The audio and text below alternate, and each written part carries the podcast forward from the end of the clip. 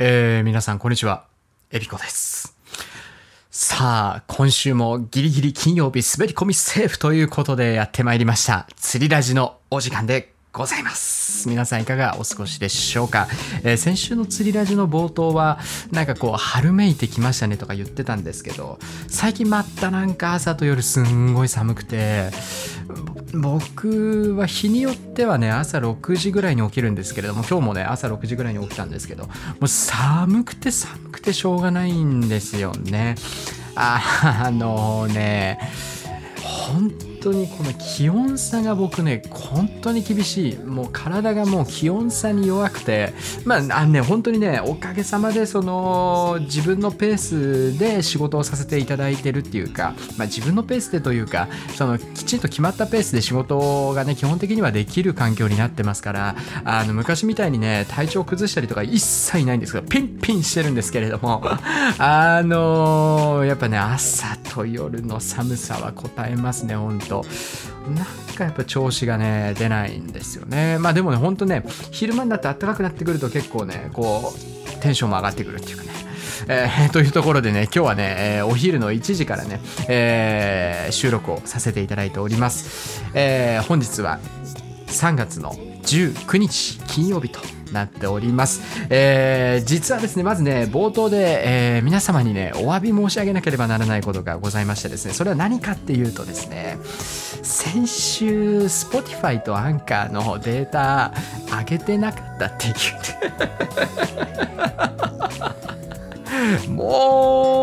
申し訳ございません。もう全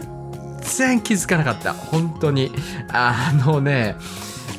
ついこの間かな一昨日か昨日かいつぐらいだったかな、まあ、YouTube のコメント欄に関してはもうほぼ監視状態なので僕は。あの常にね、えー僕のね目が行き届いておりますのでこう新しいコメントいただいたらね全て目僕の目がこう行き届いているというかですね何言ってるか分かんないですけれども、まあ、あの全部見させていただいてるんですね。で、えーふとね、えー YouTube のコメント欄またチェックしてた時に Spotify じゃないやアンカーで聞けなかったよっていうね。アンカーに上がってないよっていうコメントがあってですね。はあと思ってそういや上げてねえやんと思ってですね。いや申し訳ないね。いやまあただ逆にですね Spotify とかアンカーで聞いていただいている方結構いらっしゃるんだな結構っていうかまあいらっしゃるんだなっていうね。そこはちょっと嬉しかったですね。一応そのアンカーのシステムっていうかサービスがちょっとよく分かってないんですけれども Spotify と同じって言ってたから多分月額料金がかかるあの音楽聴き放題のサービスなんですけど。なんでまあその若い子に関してはまあ結構使ってる人多いと思うんですよ。まあ Apple Music とか Amazon プライムミュージックとかね競合はありますけれどもまあ結構 Spotify 強いので僕も Spotify 有料会員入れてるんですけれどもあのー若い子はね結構まあまあまあそこから聞くのがいいかなと思ってたんですけれどもあの意外とねうちのチャンネルってご年配まあこれね常々言ってますけれどもしょっちゅう言ってるんですけど意外とご年配の方のね視聴者の方多いんですよね。ちょっとねデータ書いてきましたからちょっとね冒頭でお話ししたいと思うんですけどあのね衝撃なんですよ。例えばこの間一昨日上げたですねカルディア21カルディアのね動画、えー開封インプレッションの動画2.7万再生今回ってるんですけれどもおかげさまでね本当にたくさんの方に見ていただいてありがたい限りなんですが、えーこのね2.7万再生のうち25%が45から54歳の男性の方の視聴者なんですよ。すごくないですか？てかこれねカルディアの動画以外もそうなんですよ。だいたい25%ぐらいは45歳もう40代後半の方が見てらっしゃるんですよ。だこれ具体的な数字に直すと、まあ、大体6000人ちょいの方がですね、えーまあ、毎回ね僕の動画見ていただいているっていう計算になりましてですね。いやーありがたいですね本当に。うんやっぱりなんかこうね年上っていうか、まあ、僕が20後半なので二回りも上の方にですねこう受け入れられてるっていうかなんかこう応援してもらえるっていうのがですねもうすごい嬉しいなっていうねところで、まあ、もちろんね同世代の方だったりとかね、えー、僕よりも下の世代の方から応援していただくのももちろん同じように嬉しいんですけどなんかねやっぱりご年配の方が主張されている傾向が非常に強いんですよね。うん。これ釣り YouTube 全般なのかな？いやそうじゃないと思うんだけどなとか思いつつですね。まあそんなこんなでだから Spotify とか Anchor とかまあ割と最先端サービス。まあでも言うてね今ね結構ねまあちょっと一昔前はねあのおじさんみんなガラケー使ってるよみたいなね時代ありましたけどもう今ねもうみんなスマホ使ってますしね。まあだからそのわざわざ毎月お金のかかるサブスクリプションっていう類の月額でお金を払って何かサービスを得るっていうねサービスを受けるっていうその手続きまあまあ面倒くさくはないんですけどまあそういった操作をしてわざわざ Spotify とかアンカー入れてる方40代後半の方とかで結構もしかしたらもういらっしゃるのかなみたいに思ってですねいやー時代ってめっちゃ進んだなと思って。って僕が小学校とか中学校とか物心つき始めた頃なんてねえおじさんなんてパソコン使えないみたいなさ。おじさんはパソコンが使えない人みたいな。それがなんかもうなんかみんなパソコンは使うしもうスマホ使うしみたいなね。いやだから人間って順応してくんだなと思って。まあなんかねなんかふとした瞬間に今って僕たちまあ僕たちって言っても、まあ、20代とかって、まあ、割と新しいガジェット、その機械とかね、新しいサービスに興味を持って、こう、調べたりとか、使いこなそうとする意欲があるじゃないですか。まあ、ただやっぱりおじさんとかおじいちゃんおばあちゃんって、やっぱりそのわざわざそこまでしなくてもいいという面倒くささが多分生まれてくると思うんですよね、多分ね。その本質的に使えないんではなくて、その使おうという意欲があまりないっていうか、わかんないですよ。あの、わかんないですけど、意欲がないというか、その、わざわざそこまでしてやる意味ないだろうっていうね、えー、いうふうに思ってる方が多分、まあ多いのかなと思ってて自分もおじさんになったらなんかそのねだからあと30年40年30年ぐらい後か、まあ、2 3 0年あと2 3 0年後にはそういう風になってんのかな怖えなとか思ってたんですけど意外とやっぱ順応すんだなと思って。えー、なんかねちょっと嬉しい話でした。まあ、あのねあの別におじさんディスりたいとか全くそんなことはないんでね。あのそこだけね誤解のないようにお願いしたいと思うんですけれども。えー、というわけでですね、えーえー、今週の釣りラジですね、第31回となっております。今週も頑張ってやっていきましょう。釣りラジ。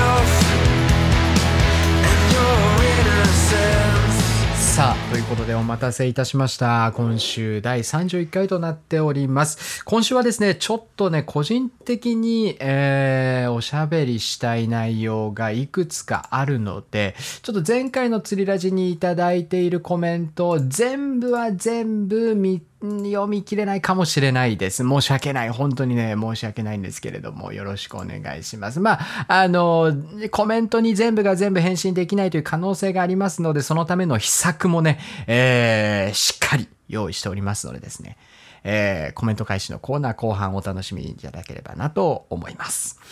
えー、というわけでですね、まあ、何から話すかっていうとですね、まあ、お怒りですよ。今週も怒っております。いやねあのね、ちょっとね、この間のカルディアの動画でも冒頭言ったんですけど、いや、リール遅れすぎだろっていう。いや、これね、あの、今から話す内容は、あくまでも、その島野さん、大和さん、各社ね、頑張っていただいて、その上で遅れちゃってるんだよっていうのを理解した上での話だと思って聞いてくださいね。あの、最終的には怒ってないんですよ。ただ、怒ってるんです。どっちやねんっていうね。あのね、そのね、1万番なんでそんなダメなのって思うんですよ。セルテートもツインパワーも僕1万番予約してるんですね。で、あのー、それなんでかっていうと、まあ、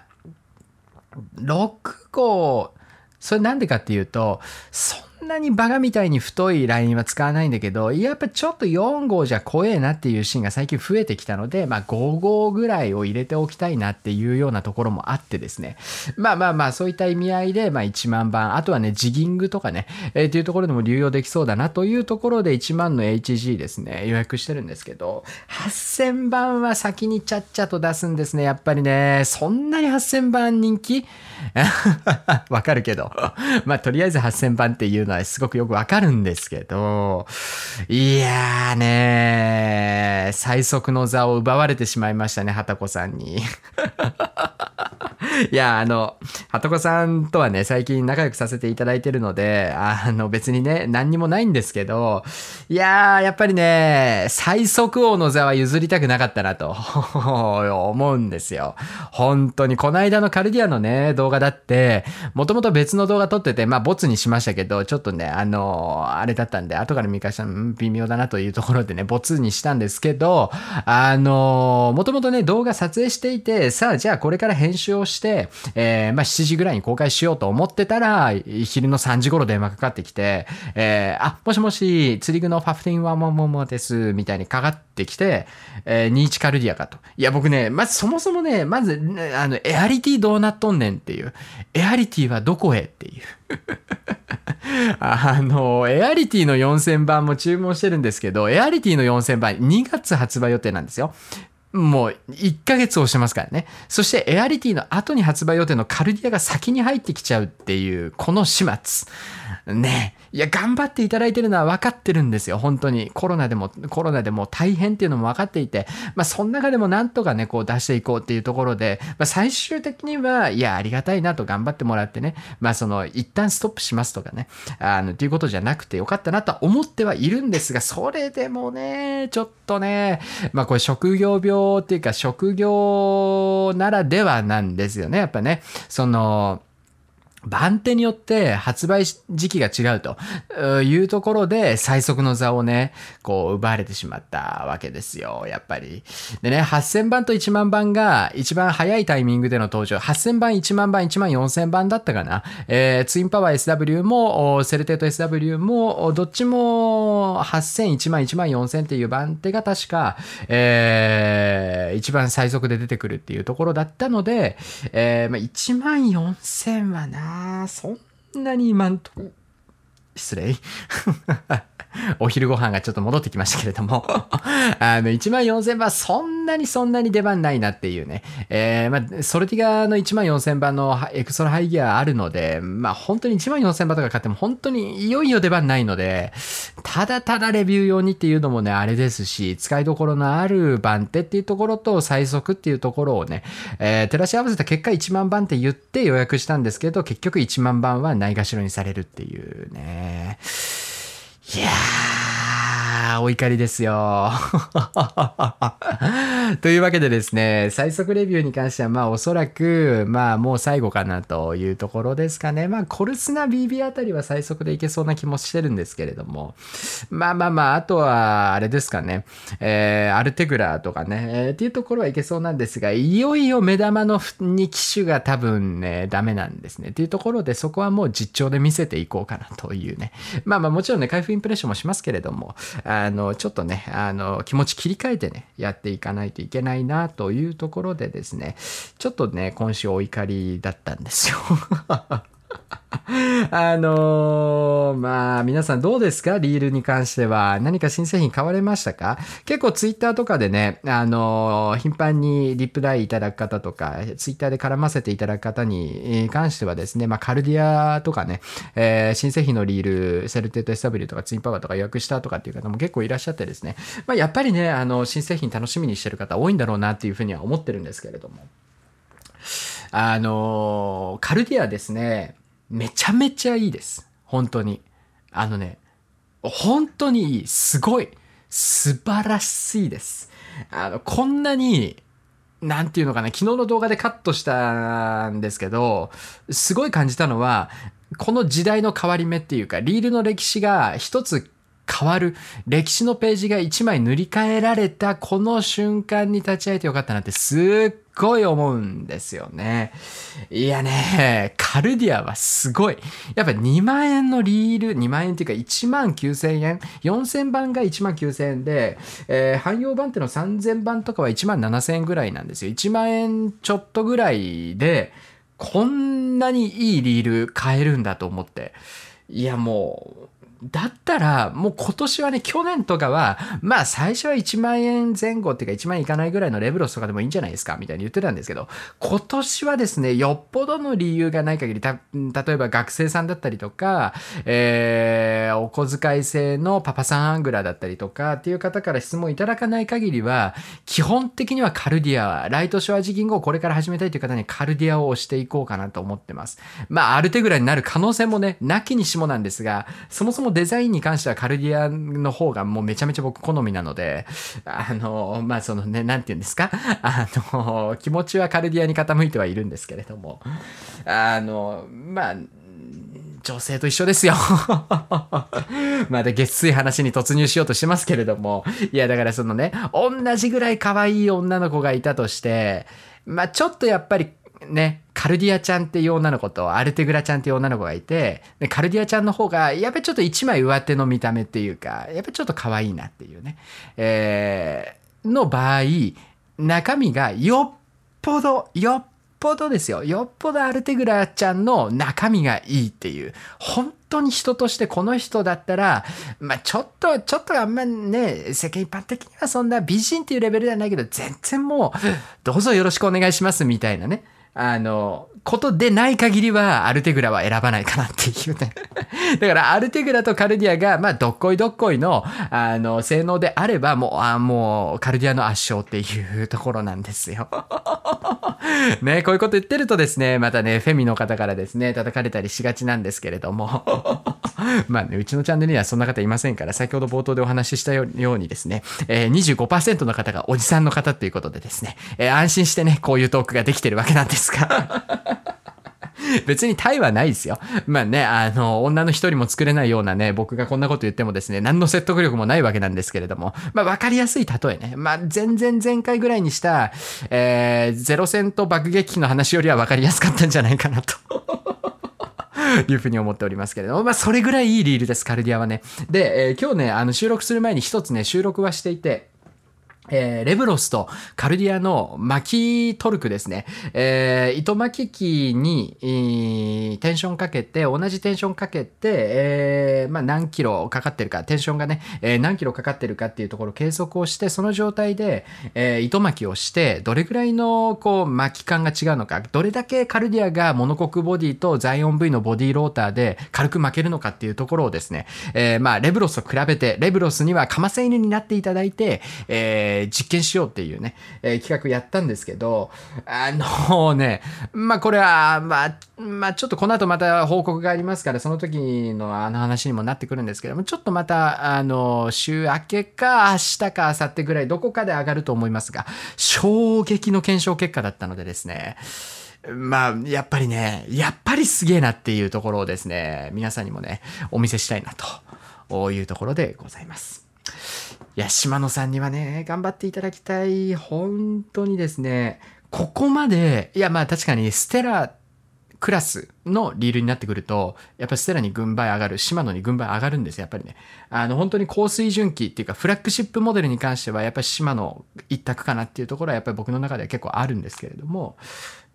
あのね、どうしてどういう戦略っていうかどういう経営戦略なのか本当にインタビューしたいんですけど島野さんにね。これみんな疑問に思ってることなんですけどなんで島野ってまあアルテグラがいよいよ来たかっていう感じでなんでここ最近ここ12年ぐらい低価格帯のリールに全くなんか注力してないのかなっていうね。もうだからここまで来ると捨ててるんじゃないかと思うんですよね。あの低価格帯のリールに関して。だ本当に何て言うんですかね、もう台は一強なので2万円、3万円台ぐらいまでかな、の、えー、スピニングリールに関してはもう本当に台は一強で、で、カルディアがね、えー、1万円後半台のリールとして、またこうやってね、歴史のページ塗り替えちゃいましたから、まあ明らかに塗り替えてるんですよね。本当に。もう台は一色に塗り替えてしまってるので、もう捨ててんじゃないのかなと思って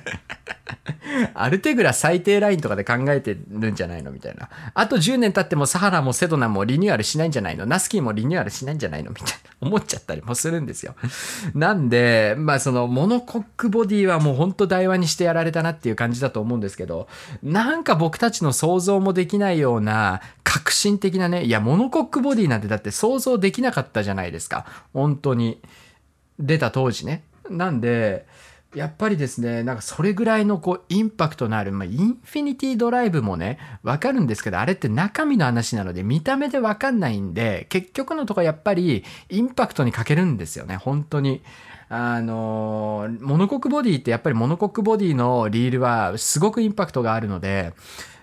見た目のインパクトがね。だから、それも相まってやっぱりですね、こう根こそぎ低価格帯のリールがですね、台湾にこう取られてんじゃないかなと思って。まあ、旧島のファンとしては、もう今は台湾ファンでも島のファンでもないので、あの、別になんてことはないんですが、旧島のファンの僕からすると、いや、もうちょっと頑張ってほしいなっていうね、ところなんですよ。ね。まあ、ただ、ツインパワーが出まして、で、島の100周年、もうあと何日かでしょう。ね、土日あたりで発表されるんじゃないかな。もしかしたら新型のステラとかの発表がある可能性があるので、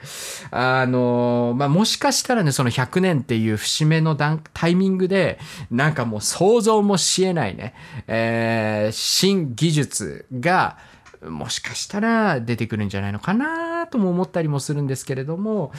まあ、あんまり期待はできないかなと。だからそのステラに新技術っていうか革新的な新技術が盛り込まれても、シマノってあんまりこう低価格帯に下ろしてこないじゃないですか。高スペック機種に採用されている技術特性。まあだからストラディック SW が結構頑張ったなっていう感じではありますから。うーん、ちょっと頑張ってほしいなとは思うんですけれども。いや、やっぱりね、あの、最後に一言、やっぱり、あの、まあ、メーカーごとのファンっていうかね、あの、この釣りラジ聞いていただいている方もたくさんいらっしゃると思うんですよ。宗教上の都合っていうのがね、やっぱり島の対話でね。宗教上の関係でセルテート SW に手が出せないとか、宗教上の関係でツインパワー SW に手が出せないとかっていう方いると思うんですけれども、まあ僕も最初はそうだったんですね、本当に。ずっと、最初はっていうかずっとそうだったんですけれども、あの、ある時からダイワのリールにちょっと手を出すようになって、まあ物は試しだろうと思って買ってみたら本当に世界変わったっていう感じだったので、セルテートですね、19のセルテートのモノコックボディなんですけれども、ですから、なんかそこまでもうガチガチの宗教関連がなければ、ちょっととね、例えばカルディア、シマノファンの方に関してはカルディアに手出してみるとかね、1万円ちょっとですからね。らカルディアに手出してみて、やっべってなってほしいんですよね。だから、台湾の製品を買ってほしいってわけでもないですし、島の製品買ってほしいってわけでもなくて、えシンプルになんかこうみんなにもね、この感覚を味わってほしいんですね。うわ、これやっべっていうね。あの、これえげつねえもん出してきてんなっていう感覚が、こう、ね、体感できるのもやっぱり新製品の楽しみの一つではありますので、まあ、ぜひでですね、あの、多宗教にもね、目を向けていただければなと。思いますけれども、あんまね、こんな釣り YouTuber で宗教宗教言ってるやついないですからね、本当にね。まあむしろその2文字あんまり出さない方がいいんじゃないのぐらいの勢いではありますけれども、まあね、あの、そこら辺に関してはね、あの、住み分けしてますから、釣り立ちはこういうテンション感でね、えー、今後もね、えー、続けさせていただきたいなというふうに思います。まあ、あの、全く変わらないスタンスでね、やっていこうと思うんですけれども、えー、続いての話題、まあ、このままのスタイルでやっていこうと思うんですけれども、というところにね、えー、関しましてですね、えー、ちょっと今ね、手元にですね、ある書面があるんですけれども、えー、これの内容に関してはですね、動画にします。あのーこれはですね、ご報告と重大発、まあ、超重大発表なので、えー、書面が届いておりましてですね、えー、この内容に関してですね、ちょっと後日、動画を撮影させていただきたいなというふうに思っております。あの、まあ、詳しくはね、ちょっと動画出すっていうところで、今ここでは何も言わない、匂わせも何もしないんですけれども、まあ、あの、一つね、あの、今後も今と同じスタイルでやっていくよっていうところだけはですね、えー、皆さんにご理解いただきたいなというふうに思います。やっぱりね、あの、春シーズンというところで、あの、いろんなメーカーさんからですね、当におかげさまで、もう皆さんの応援のおかげでですね、あの、メーカーさんにもですね、こうご信頼いただける、信頼していただけるように、えー、なってきましてですね、えー、まあ、その商品の紹介、ぜひね、エビコさんにしてほしいっていうようなね、えー、まあ、お話をいただくんですよね。本当にやっぱり頑張っててよかったなっていう、結構ね、折れそうな、こと結構ね、やっぱあったんですよね。えー、まあ2年ぐらいかな、今、えー、続けてますけれども、ね、本当に、なんて言うんですかね。やっぱ変なアンチの人が最初すごい多かったので、見たかこの野郎っていう感じなんですけどね、今思えばね、あの、本当にもうすごかったですから、最初の方もう毎日、もう毎日食ったらないコメントすごかったんですよ。で、やっぱり雰囲気悪くなるので、コメント消したりももちろんしてたんですけれども、あの、結構やっぱりね、耐え難いものも中にはあってですね、結構粘着質な方とかもいらっしゃって、まあそんな中でも、まあ、やっぱりこうね、昔からずっと応援していただいてる方、昔からちょこちょこコメントをくれたりとかね、する方たくさんいらっしゃって、やっぱりそういった人、その動画とかね、えー、毎週のラジオを待っていてくれてる方、これ今日先週も言ったような気すんな。先々週かな。が、そのね、待っていてくれる方がいるっていうことが、やっぱり僕にとってものすごくモチベーションにつながっているので、本当にね、まあ、あの皆さんのおかげでですね、まあちょっとね、一つ嬉しいご報告っていうか、まあできるかなと。まあただ、まあ何があっても、今、ね、えー、まあ、僕の動画ないしは生放送だったりとか、まあ、生放送最近できてなくて 申し訳ないんですけれども、えー、ラジオだったりとかね、えー、こう、ずっと待っていてくれてる方っていうのは多分今の僕のこのやり方っていうのが結構、まあ、お好みっていう方が多いと思いますから、まあ、何があってもですね、えー、スタイルっていうのは変えずにやっていこうかなというところですね。えー、ちょっと、うん、まあ、じゃあ詳しくもうここまで話したんだったら言えよっていう感じなんですが、まあ、ちょっとね、動画お楽しみみにしていただければなというふうに思います。さあ、あとはですね、今日がですね、3月の19日なんですけれども、明日3月の20日ですね、これもツイッターで言ったんですけれども、なんとですね、びっくりしましたね。えー、突然ですね、僕の仕事用のメールアドレスにですね、アピアさん、ね、アピアさん、APIA さんから。突然メールが来まして、アピア2021年新製品試投会開催のお知らせ。っていう件名でね、メールが来てまして、びっくりしたんですよね。な、な、なんじゃらほいと思って。メール開いたらですね、アピアの担当者の方からですね、まあ、あんま詳しいとこは言えない、言っちゃいけないのかもしれないんですけど、あの、アピアの担当者の方からですね、あの、ずっと動画見てますみたいな、ずっとっていうか、いつも動画拝見してますみたいな、グランデージの話、しょっちゅう出してくれてありがとうございますみたいなね。マジかと思って。おいおいおいおいと。この間のアピアの新しいグランデージの動画見られちゃったのかと思って結構気まずい思いしたんですけれども。いや、あのね、アピアの新しいグランデージと、あと風神かな？とかの新製品の試投会ですね。あの、一般も含めて、そのメーカーアピアの人以外が、えー、アピアの今年の新製品を触れる最初の試投会ですね。えー、まあ、撮影取材とかっていうところだけが呼ばれる明日の時間帯にですね、お誘いをいただきましてですね、ありがとうございます。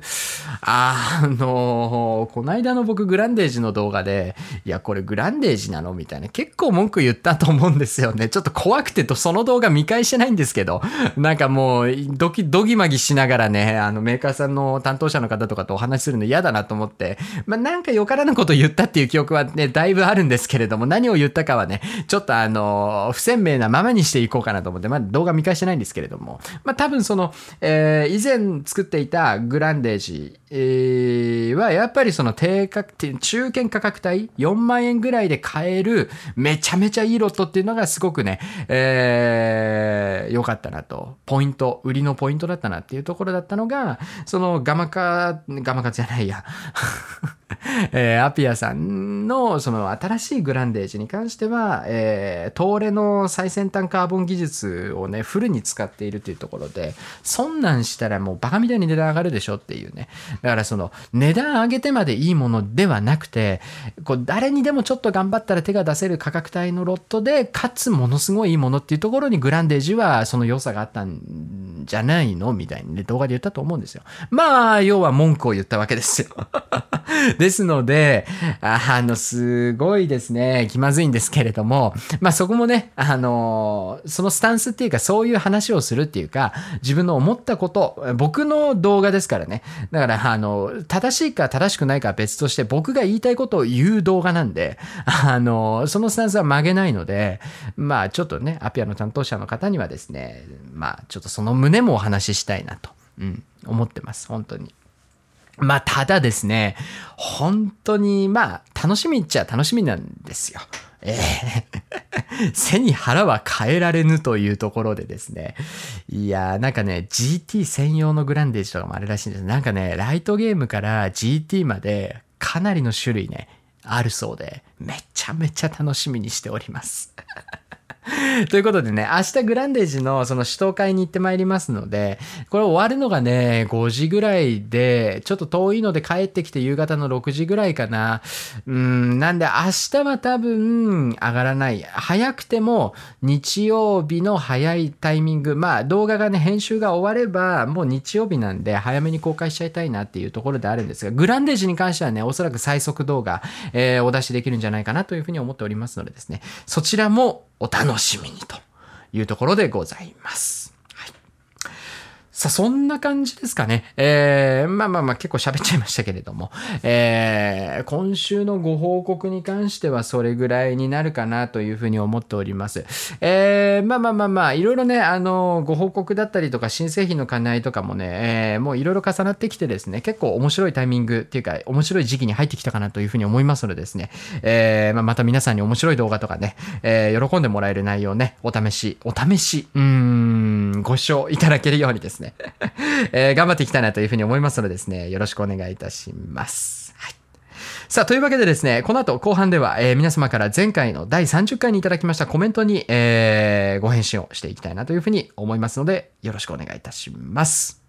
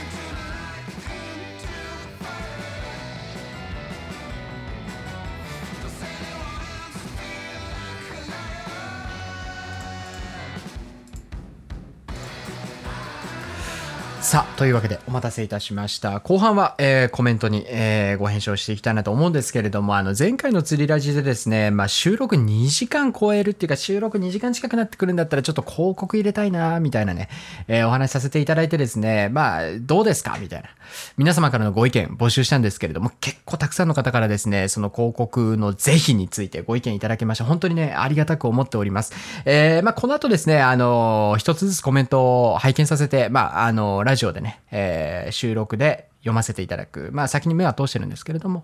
あの読ませていただくんですけれども、えーっとですね、まあ、広告はとりあえず入れないとこかなと思います。やっぱね、あの、通勤時間とか、車の運転中に聞いてるって方もやっぱいらっしゃるので、あの、途中で広告流れて、なんかその広告スキップするって、まあ、いないと思うんですけどね、いないとは思うんですけど、広告スキップするためによそ見してね、事故ったりとかっていうことになっても嫌ですし、まあ、聞きづらいだろうなと思いますので、まあ、広告の1個2個入れたか入れないかでね、そんな変わんないっていうのもね、正直なところなので、まあ、今まで通りやっていこうかなというふうに思っております。まあ、あの、広広告うざいですからね、えーめちゃめちゃ鬱陶しいですからね、YouTube の広告ね。まあ、これも、これも Twitter で言ったかな、僕ね。あの、僕たちね、動画を投稿する側の規制はめちゃめちゃ厳しくなるのに、YouTube の広告めちゃめちゃ規制緩いですからね、そんな広告出していいのみたいな広告バンバン流れるので、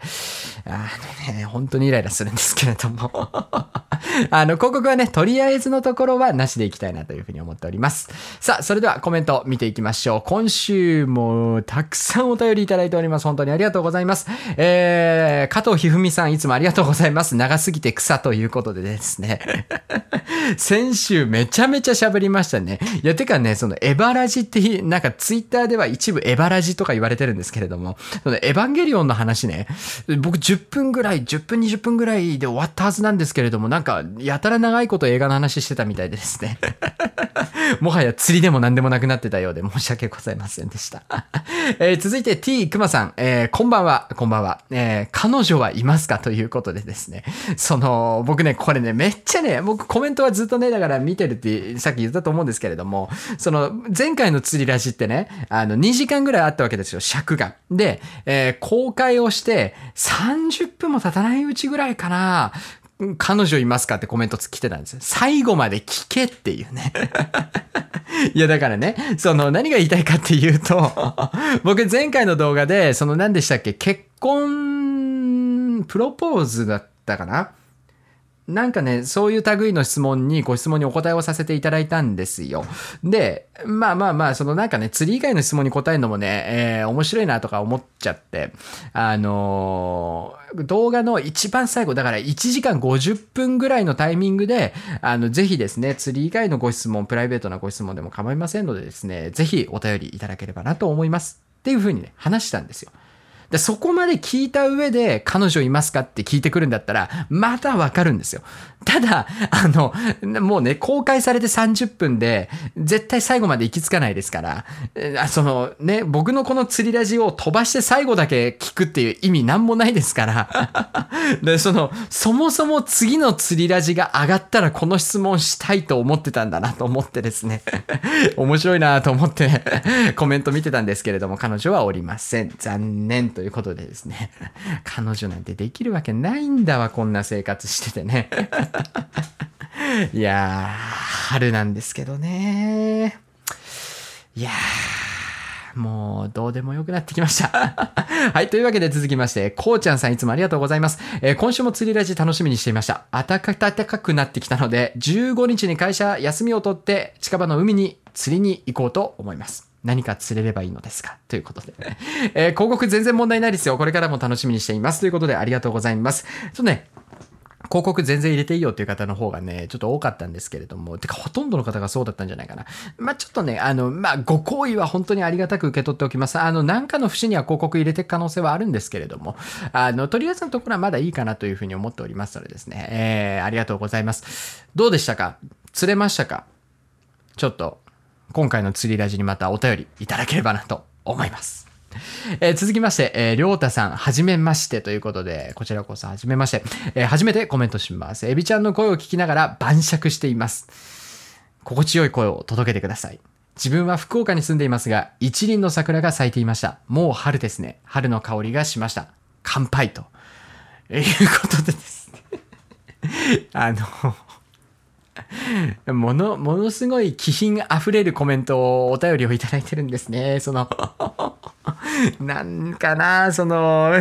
僕が今なんで笑ってるかっていうと、このコメントに笑ってるんじゃなくて、そのコメントの並びが面白いんですよね。そのだから、こんばんは、彼女いますか？っていうコメントのすぐ後に、えー、春の香りがしました。乾杯っていうコメントが並んでるのを見ると 面白くてしょうがないんですよね。いや別にどっちがどっちとかね、そういうこと言いたいんじゃないんですよ。もちろんね、その彼女いますかとかね、あの、プライベートな質問どんどん、どんどんかましてもらって大丈夫ですね。あの、これからもそういうね、ご質問もお待ちしておりますから、全然いいんですけれども、ちょっとね、その、あの、全く領域の違うコメントがこう並ぶと本当に面白くてですね、桜咲いてましたか。東京もね、実はこの間咲いたのかな。またなんか最速って言ってましたね。いやー、もうなんかここ数年春ってなると何か新しい出会いがとかね、えー、新生、新成人、新成人？新成人とか、えー、新社会人とかね、えー、大学生活とかね、こうなんかこう、わき、わきわき、わきわきするようなね。な、そのなんもない。はい、今年もやってまいりました。カンパチのシーズンでございます。っていう感じなんですけどね。はい、今年もよろしくお願いいたしますっていう感じなんですよね。今年の春はなんかあるかなみたいなのもうほんとなくて唯一だから春シーズンの新製品ですよ。だから。ね、ショアゴリラとかね。もう本当に釣り以外なんもなくてですね。まあ本当にでもね、まあだから僕ももうちょっとこう年を取ってくれば僕もなんかもうちょっといろんなことに諦めがつくようになってくればですね、ああ、今年も桜が咲いたなとかね。なんかこうそういうところにこう感慨深さを覚えられるような年齢にね、えー、年になっていくんだろうなとは思うんですが、今っとこね、20後半でこの、おなんて言うんですか、新鮮味のない生活を送っている身としてはですね、えー、まあまあまあ、ちょっとまだまだこのりょうたさんのね、えー、領域には達しないかなというところなんですけれども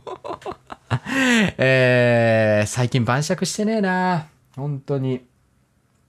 本当に晩酌してないな。あの、赤レンジャーがね、この間、白馬から帰ってきてですね、大設計。僕僕もともとすんごい酒飲みなんですよ。本当に酒飲みで。えー、酒の飲みすぎで失敗したこと数知れず、その名はエビコっていう感じでね、えー、前の会社でもその名は知れ渡ってましたけれども あのー、大設計ね、日本酒の、大きいやつ、3、4号瓶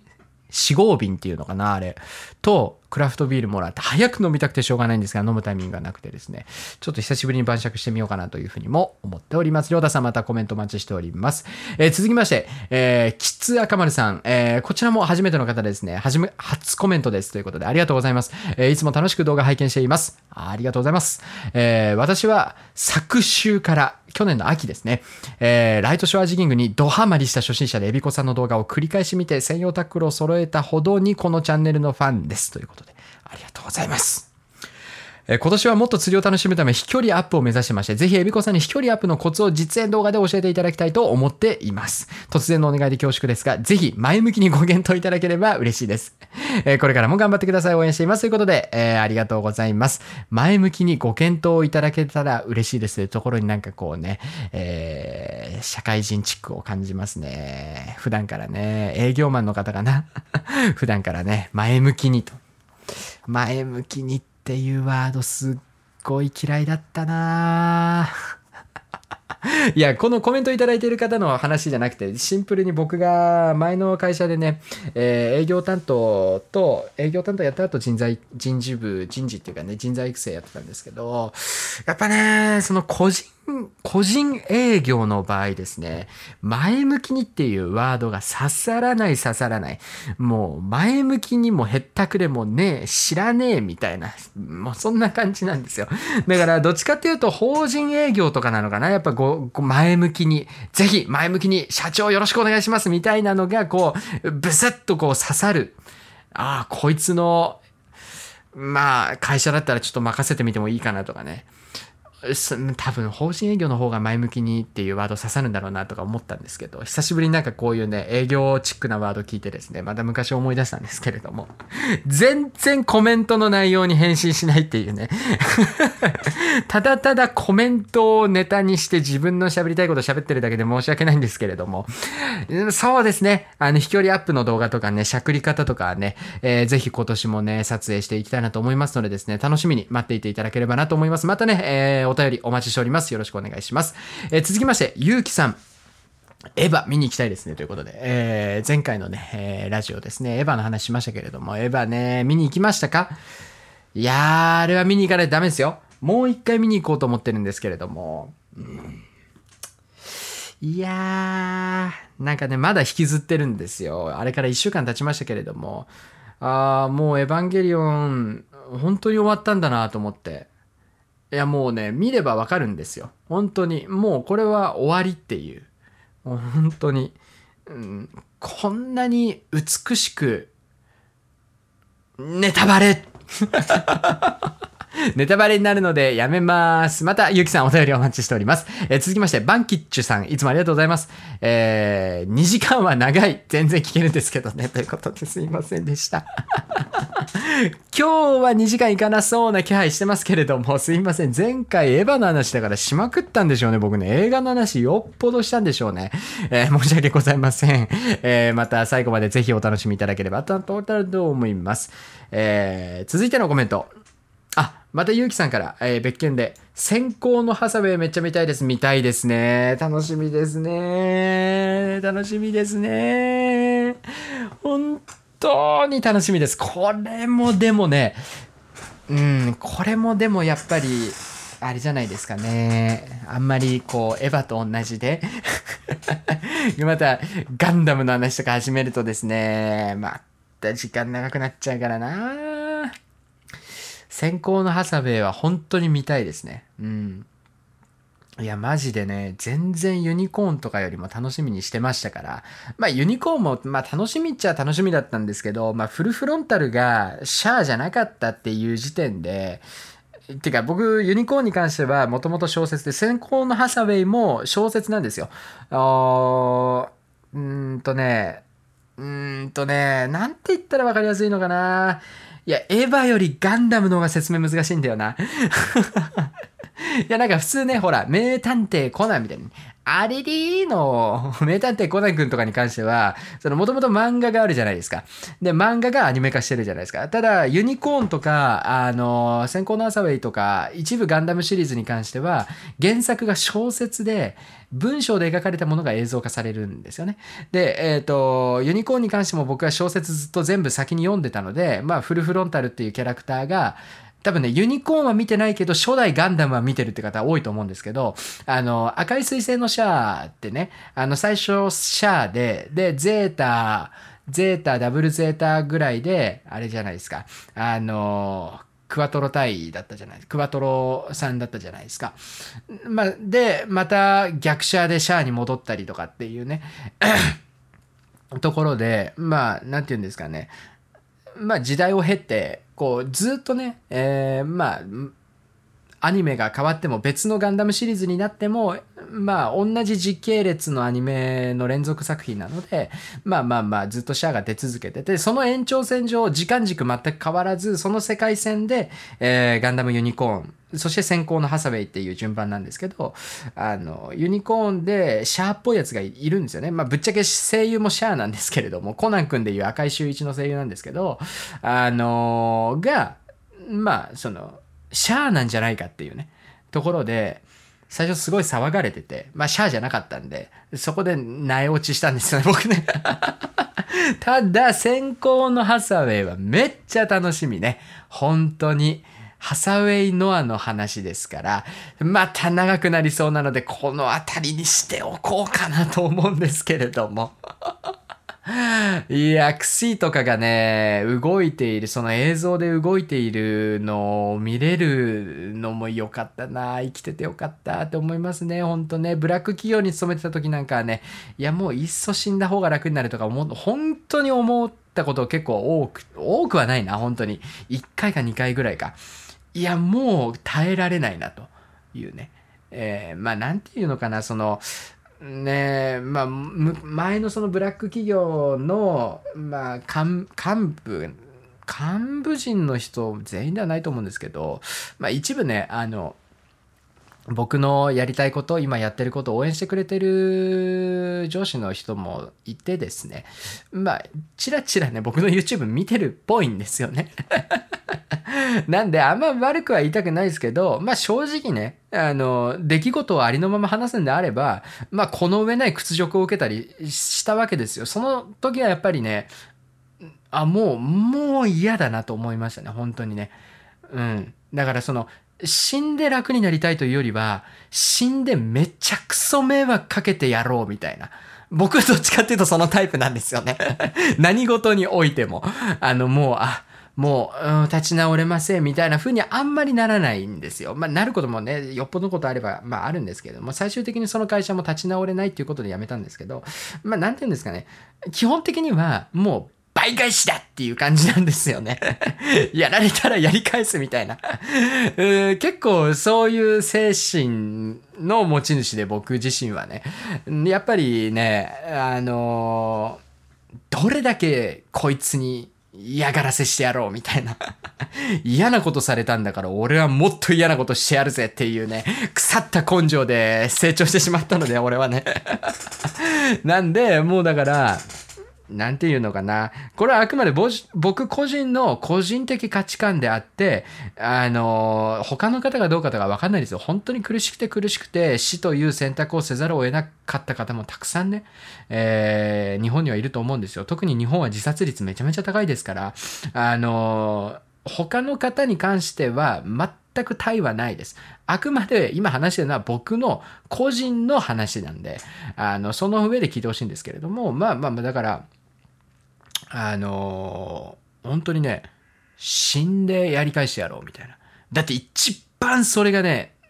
一番それが会社にとってダメージですからね。もうもうもうがっつりのもうなんかだから、えー、衣装ムービーみたいなね、動画で衣装作ってやろうかなみたいな。もう告発、死んで告発してやるみたいな。もう本当にそれぐらい、最大限の屈辱を受けた。その、だからなんかね、そんな単純な話じゃないんですよ。人前で罵られたとかね、えー、殴られ、人前で殴られた。そんなレベルじゃないです、本当に。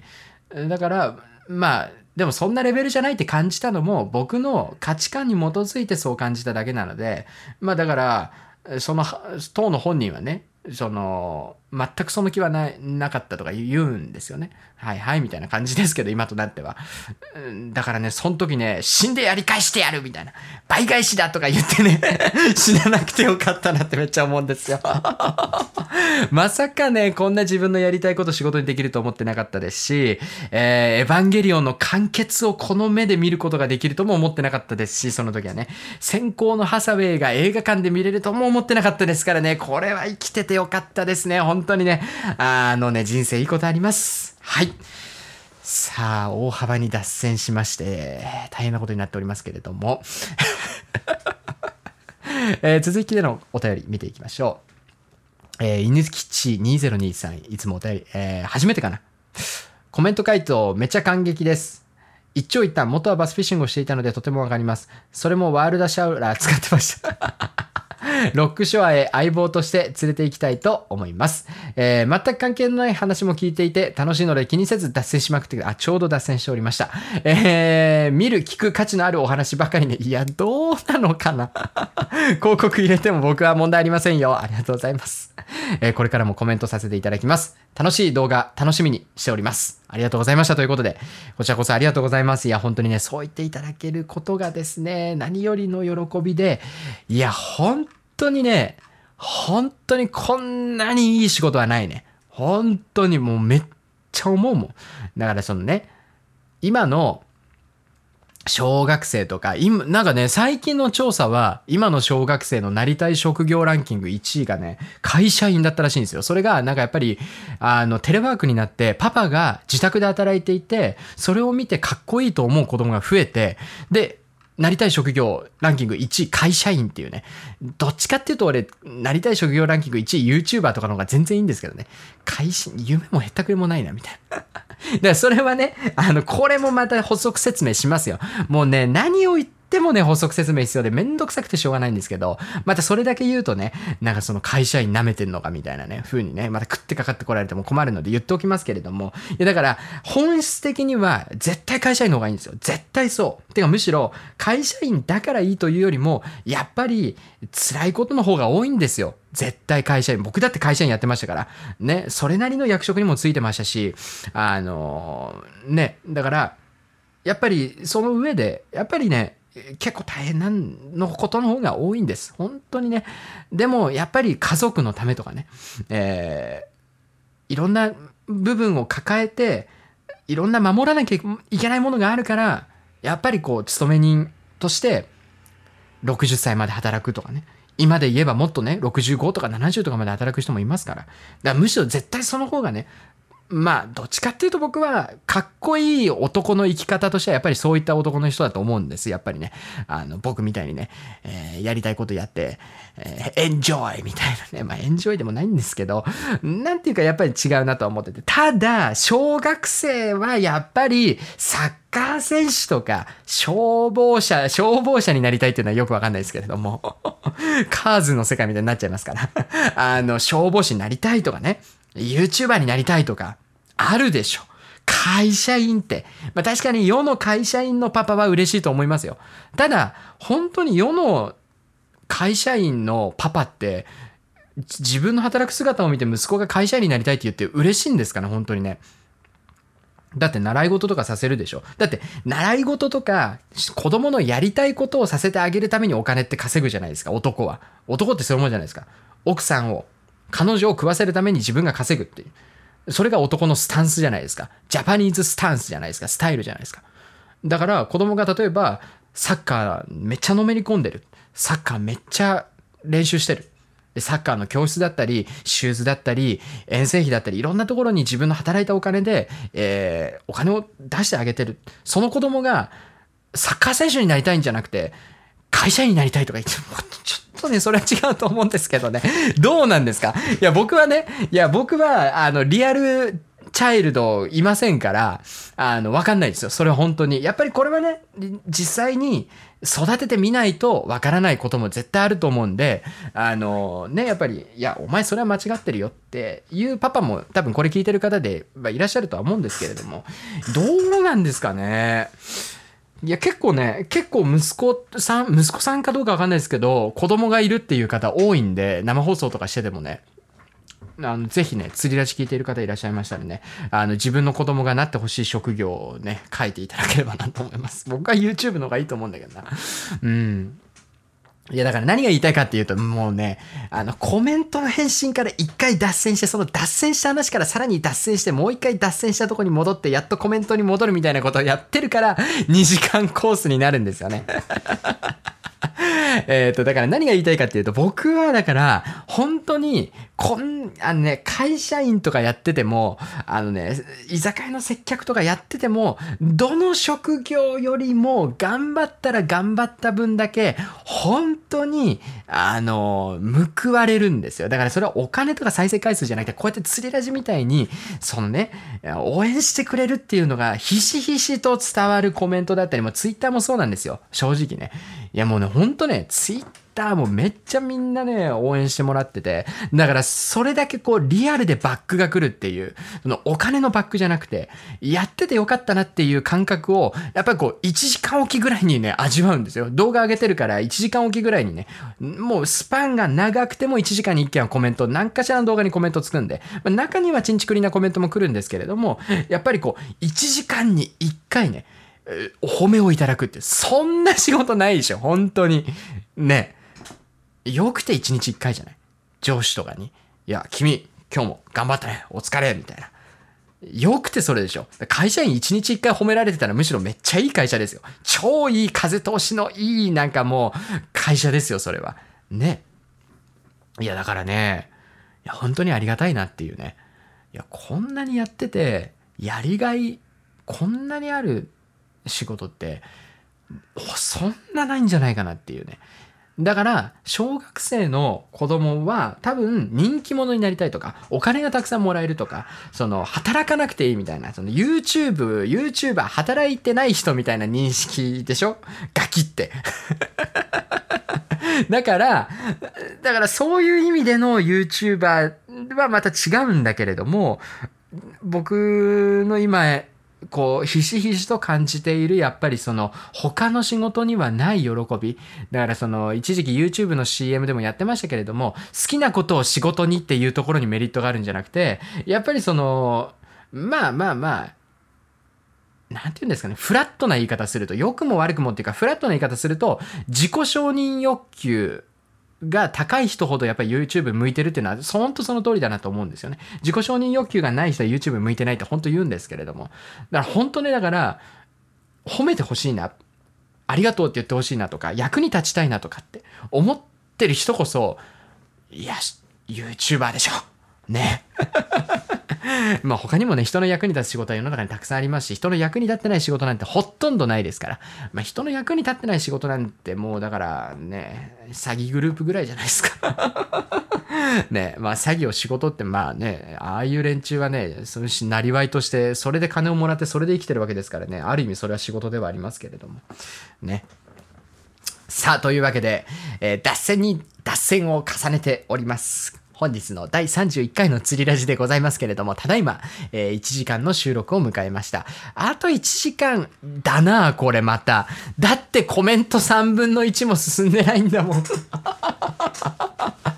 あー、まずいですね。さあ、続きまして、雪月さんお便りありがとうございます。待ってました。ありがとうございます。えーバカ映画ってハングオーバー、そう、ハングオーバー、そうそうそうそうそうそうそうそ。れな。えーあれもあれで面白いですよね。めっちゃ面白い。あのね、中国人、だから、パート3が俺一番面白かったかな、なんだかんだ言って。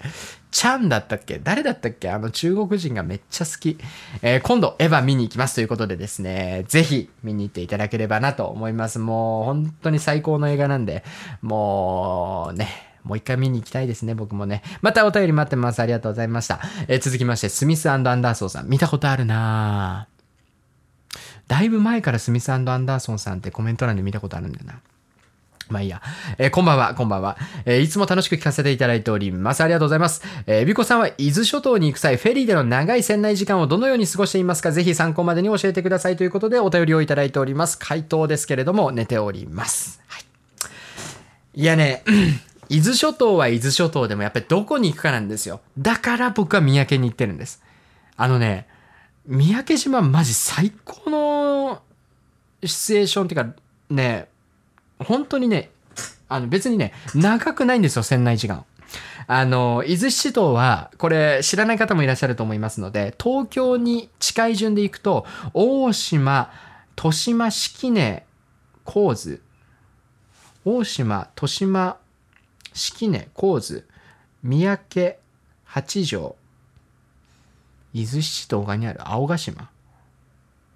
青ヶ島って伊豆七島に入ってるよね。どっか抜かしてないかな。まあたそんな感じなんですけれども。あの最初に言った、えー大島、えー豊島式根神津この島と三宅青ヶ島あ三宅三倉島八丈島か。だったかな。合ってるよね。のこのね、チームが違うんですよ。要は、フェリーのチームが違うんです。通ってる船も違って。だから、東京から大島式根、大島豊島式根神津に行く航路と三宅島に行く航路が違って、東京から、確かに距離で言えば三宅の方が全然遠いんだけど、三宅より一個手前にある神津島っていうところに行くよりも三宅に行く方がよっぽど近いんですよ。要は東京から直で三宅に行くので、夜10時半に出港して、朝の5時に着くんですよ。いやもうこれ別に何も時間潰さなくていいんですね。いつも通り船に乗って、まあだもう11時に消灯なんで、まあまあまあ寝に入るじゃないですか。いつも通り寝に入って、えーちょっと朝早めに起きるぐらいで済むんですよね。ところがどっこいこれが神津島になるってことでめちゃめちゃ厄介で、朝の10時とかに着くんですよ。夜の9時とか10時か。夜の10時に船に乗って朝の10時に着くんですよ。確かに8時だったかな ?9 時だったかなそんぐらいに着くんですよね。もう、耐えられない。だからコーズはよっぽどじゃない限り行かないですね。本当に。だからマイカーを手に入れて、下田まで、え、行ければ、コーズの大きい層もちょこちょこ行きたいんですけど、よっぽどじゃないけどあんまコーズは行きたくないんですよね。はい。そんな感じですだから、伊豆、だからスミスアンダーソンさん多分ね、これ伊豆諸島に行く際っていうことは、東京とか関東近辺に住んでる方だと思いますので、ほんと三宅島おすすめですよ。いや、三宅島で、三宅島以外であんなにいい島知らないです、僕は。本当にシーズンさえ間違えなければ、マジで絶対ほげることない。その坊主になることないですし、もうほぼほぼ3キロアベレージのカンパチが絶対釣れますし、あの、夏、真夏とかはシーラとか、えー、ショゴとか、まあライトゲームも含めてエギングもできますし、あの、本当にね、あの、他の島と比較して、三宅島だけダメっていうところ、ほとんどないですね。まあ、ただ、強いて言えば、なぜか神津島は、えー、ヒラスとか釣れて、三宅では釣れないんですよね。まあ、いるんですけどね、三宅にも実はね。いるんですけど、まあ、ほとんど釣れないというか。なんでね、難しいんですよ。まあ、よっぽどじゃなければ、もうショアジギングが目的であれば、もう三宅でいいと思います。まあ、8畳もね、朝の8時ぐらいに着きますから別にいいと思うんですけれども。あの、8条は8条でちょっとね、ローカルルールとかややこしいところもありますから、本当に三宅島をお勧めしたいなと思います。はい。え、またお便りお待ちしております。続きまして、白谷ジさんいつもありがとうございます。試験中なのに聞いてしまう。釣りラジの誘惑に負けてしまう。エビちゃんのポリシー好きですということでありがとうございます。あの、試験中にスマホいじれるんですかねっていう、こういう上げ足ばっかり取ってるからですね、嫌われるんですよね、僕はね。試験期間中ってことでしょ。だよね。本当にリアルテスト中にラジオ聞いたりしてないですよね。ちょっとそれはなんかすごいびっくりしたんですけれども。学生さんなんですね、白谷ジョンさんって。知らなかったわ。全然。そうなんだ。何の試験してるんですか？もうちょっと詳しくそこら辺書いてくれたらね、やっぱこう数々の試験をね、くぐり抜けてきた僕がですね、ビシッとアドバイスできたと思うんですけれども、えー、考察の僕が言うておりますけれども えー、またお便りお待ちしております。えー、続きまして、たっくんさんいつもありがとうございます。米読みありがとうございます。とんでもないです。広告大丈夫ですよ。ということで、ありがとうございます。えー、質問、失礼します。ロックシュアデビューのためにコルトスナイパー XR、XH3、ステラ SW14000XG を考えているんですが、オーバーパワーでしょうか、えー、場所は全国釣れるところへ行きたいと考えています。今持っているタックルは、コルトスナイパー XR、MH3、3ピースですね。えー、ステラ SW6000HG なので、なるほど。えー、P45 から55はあった方がいいですよね。ということでご質問いただいております。ありがとうございます。うーん。14000XG ってね、ジグめっちゃしゃくりづらいんですよ。うん。まあ、どうしても1万4000番じゃなきゃ、いや、1万4000しか買えないっていう人が、頑張って1万 4000XG でジグをしゃくるのになれれば全然いけるんですけれども、相当しんどいです。で、あの、14000番のリールが必要な磯とかになると、ものすごい激流効いていて、あのね、そういったところでエクストラハイギアってジグめっちゃきついっす。めっちゃ重いっす。もうリールくるくるするのがしんどいっす。だから本当ね、僕はですよ、まあ慣れればいいんですけれども、もう本当にね、僕はきつくて、だからトップウォーター以外はエクストラハイギアは使わないですね。うん。なんで、まあ、1万4000番のサイズがどうしても知って、要は6号ですよね。だから、平鈴木じゃねえや、うんと、鈴木じゃなくて、えー、っと、平正とかカンパチの10キロクラスですよね。10キロオーバーのトロフィーサイズって呼ばれる、えー、ランカーの青物を狙うっていうことで道具を揃えるんだったら1万4000番がやっぱり必要です。6号クラス必要なので。まあ、ただ、まあまあまあっていう感じ、その、まあ5キロ前後っていうか、平均的的なロックショアの青物のサイズをまず狙っていこうということであれば8000番で十分です。はい。なんで、その狙っている魚のサイズ、まあ、でもな、これ全国釣れるところへ行きたいっていうことだと、全国基準になるからな。まあ、だったら大場所を兼ねるなんだよな。14000HG じゃないですかね。ハイギア、1あれ14000番ってハイギアなかったっけ？?1 万 4000HG。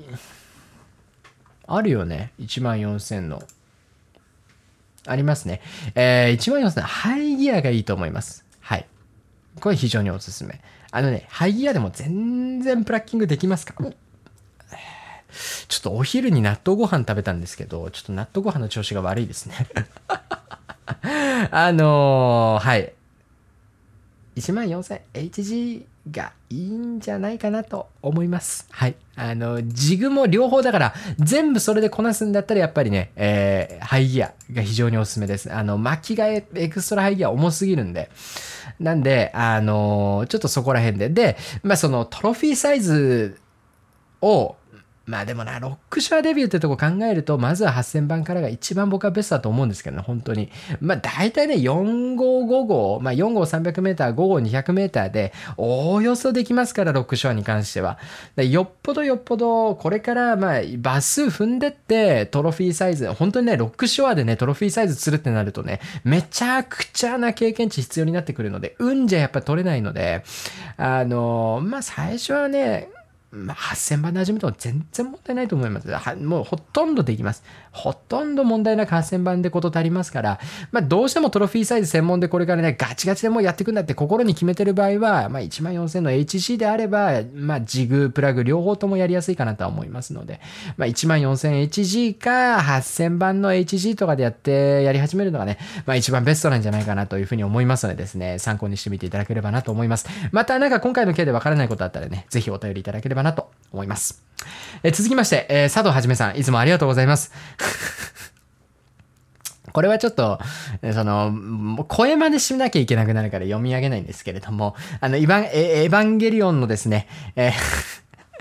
エヴァンゲリオン大喜利をしていただいておりましてですね。これさ、あの、僕を磯場に立たせてください。僕をエヴァに乗せてくださいっていうのとさ、僕を磯場に立たせてくださいっていうの。めっちゃかぶるしさ、面白いな。エビコバカに関しては、俺、アスカあんま好きじゃないからなうん。いやね、アスカのあの性格がやっぱり、そのアスカの生い立ちが生んだ性格っていうところもあるので、まあね、その、嫌いとまではいかないんですけど、うん、僕はやっぱりレイかな。あの、レイがちょっとずつちょっとずつこう人間味を、こう、なんて言うんですか。もともと人間じゃないから、人間じゃないからさ、人間味を取り戻すっていうのもまた違って、人間らし、らしくなってくるっていうか、レイがクローンじゃなくて、人造人間じゃなくて、人造人間なんだけれども、どんどんどんどんこう人間らしくなっていく様の方がいいっすね、僕は。アスカはね、鬱陶しいんだ、本当に。わかるのよ。アスカの心境もわかるんだけど、ね、まあ、この後もエヴァのコメントめっちゃあるんで、長くなっちゃうんで、この辺りにしときましょうか。えー、仕事しながらちょいちょい聞いてますよということで、ありがとうございます。えー、ニーチツインパワー、8000SW ですね。まだ来ません。来ないですね。本当にいつ来るんでしょうね。まあ僕は1万番なんでさらに遅くなりそうなんですけれども、えー、怒りに震えております。ありがとうございます。またお便りお待ちしております。えー、続きまして、ザトウさんさん、いつも楽しく拝聴しておりますということでありがとうございます。後藤で初めてグランデジ XD100XH を使用しました。一緒ですね。さすがエビコさんのゴリ足だけど、ララがけ、ティップがしなやかでした。ありがとうございます。えー、青物松列47センチ、生地旗入門。それはそれで、めちゃめちゃええやないですか。めちゃめちゃええやん。えー、次こそはメーター平正釣りますということで、えー、これからも頑張ってくださいということで、ありがとうございます。いやね、これなんですよ。だから僕は商品紹介をするんです。あのね、シンプルにやっぱね、あの、僕と同じ気持ちを味わってほしい。いや、これめっちゃいいじゃんっていうね、このいい道具を使う喜びっていうところを共有したくて僕はやってるので、こういったコメント、お便りすごく嬉しいです。またお便りお待ちしております。えー、続きまして、稲田優さん、えー、いつもありがとうございます。30回おめでとうございますということで、ありがとうございます。ももももパン、ももももパンチ。ももももパンチ 60g 以上のラインナップ出ましたね。出ましたね。曲がりやすいと噂なので一緒に捕まりになるのか。えびこさんのご意見またレビュー。ちょっと早口ですね。お便り読むのね。曲がりやすいと噂なので、磯で使い物になるのか。エビコさんのご意見またはレビュー動画待っています。ということで、ありがとうございます。あのー、ね、正直ね、まあ、うん、あんまあのメーカー好きじゃない。あのー、はたこさんもね、つい先日ツイッターで怒ってましたけれども、あの例のメーカーの例のなんか接着剤みたいな商品のことだと思うんで、多分ね、多分、わかんないですけど、なんかやっぱちょっとね、腹立つんですよね。まあまあまあまあまあ。ただね、あの、メーカーは、メーカーっていうか、うん、腹はなんかちょっと、なんやねんみたいな思っちゃうんですけど、まあ、ただ、物はいい。あの、オールウェイクとかね、めっちゃいい。うん、本当に、竿もめっちゃいい。いいもの作ってると思います。ただ、えー、ももももパンチはですね、あの、絶対曲がるあれ。もうす見てすぐわかる。ありゃ曲がる。だって鉛だもん、普通の。うん。あんな形状で、あの、あれは絶対に曲がりますが、使ってみたいなとは思います。多分ね、コルトスナイパーロングと本当に似たような感じだと思いますので、コルトスナイパーロングがですね、在庫が少なかったり値段がバカみたいに高いっていうところで、同じ曲がりやすさなんだったら、供給しやすいっていうかですね、自分で使いやすい方を試してみたいなと思いますので、ももももパンチはまたね、レビューお待ちいただければなと思います。まあ、実況インプレッションというよりも、うん、岩に叩きつけてみた動画とかね、ちょっとね、あの、最近あんまりこう炎上動画撮ってないので なんかまたね、炎上動画で お届けするかもしれませんので、よろしくお願いします。えー、続きまして、浜友さんいつもありがとうございます。えー、ついついエヴァをロボットアニメっていうやつに、エヴァは人造人間やけんロボットちゃうぞというところから小一時間説教始めてしまいます。確かにね、おっしゃる通り。おっしゃる通り。えー、今年は、えー、長崎全然青物今、長崎が、長崎なのに青物いないの。どこ行ったらええねん、そしたらね。おかげでシーバス童貞に続き、キロイカ童貞卒業できましたということで、おめでとうございます。いや、いいんですよ。僕もね、本当に。僕もその近場の三宅島っていうところで青物ガンガン釣れるからそれやってるだけで青物釣れなかったらね全然ライトゲームとかの方にのめり込んでたと思うんですよ。いやーなるほどね。キロイカね。ようエギングできますな。いやーほんとね先週のラジオでも言ったんですけどエギングがね全然性に合ってなくてですね。ダメなんですね。ちょっと一回和歌山とかね、あと奄美とか、奄美だったっけ？屋久島か。とかなんかちょっと行ってですね、本当に釣れるところでちゃんとやりたいなっていう話、前回もしたのでね、ここら辺にしといたいと思います。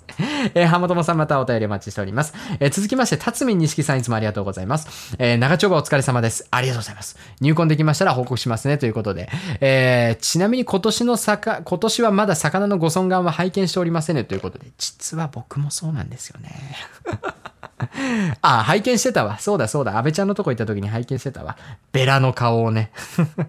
えー、来週も楽しみにしています。かっこ心の底からということで ありがとうございます。今週の釣りラジも最後までお楽しみ、えー、いただければなと思います。えー、続きまして、え、初心者アングラー慎吾さん、更新お疲れ様です。ありがとうございます。個人的には広告挟んでも大丈夫です。かっこプレミアだ、プレミアム、あ、プレミアム会員ね。どうやじゃないですか。えー、釣りラジはこの時間になっても全然聞けますね。これ何時ぐらいにいたら結構深夜とかにコメントいただいてたのかな？わかんないな。えー、やっぱり男の子は収集癖ありますからねということで、そうなんですよね。えびこさんの考え方にもろ手を挙げて賛成です。買い物しまくります。ありがとうございます。だからそのね、僕がすごく嬉しいのは、こういったコメント結構僕の動画に並ぶじゃないですか。あの、また買っちゃったとかね。そういうコメント見て、多分一部のね、コメントしてきてない人とか、僕の動画嫌いな人は、あの、道具を買うのが釣りじゃねえとかね。だからそういう風に思ってる方結構多分いらっしゃると思うんですよ。あの、なんか道具買って満足しやがってこいつらみたいなね。えー、道道具バカみたいな目で見てる人もね、少なからずいると思うんですが、違うんですね。いい道具で釣るからこそ面白い。そして、やっぱりいい道具を使わないといけないんですよ。極力ね、自分のレベルの中で、全員がすら買えるんだったら全員がすら買うべきなんです。本当にね。それなんでかっていうと、前の動画でも言いましたけれども、やっぱり魚と向き合う中で、どうしてもやっぱり、人間は、まあ、海に落ちたら死ぬことの確率の方が多いですけど、海に落ちても、えー、助かるためにライフジャケットをつけていたり、ちょっとやそっとじゃ死にはしないんですよ。足の一本を折るとかはあるんですけれどもね。ただ、魚の場合は、やっぱり、例えば、口からね、フック刺さって、トレブル刺さって出血してる状態だと、えー、サメ、血の匂いでサメすぐ来ますから、サメに食われるとかね、あの、長生きできなかったりとか、魚を傷つけてしまうっていうね、ところで、やっぱり極力自分のレベルっていうか、自分のお財布と相談をして、妥協せず道具選びをして、魚と対峙する必要が絶対にあるんですね。これは何でかっていうと、あの、生き物と遊ばせてもらってるからなんです。ね。本当に、あの、テニスとかと違いますから、あの、本当に、それはやっぱり地球上の全ての平等の基準っていうか、生命っていうね、平等の基準がありますので、あの、やっぱり、釣りっていうところに関しては、本当に唯一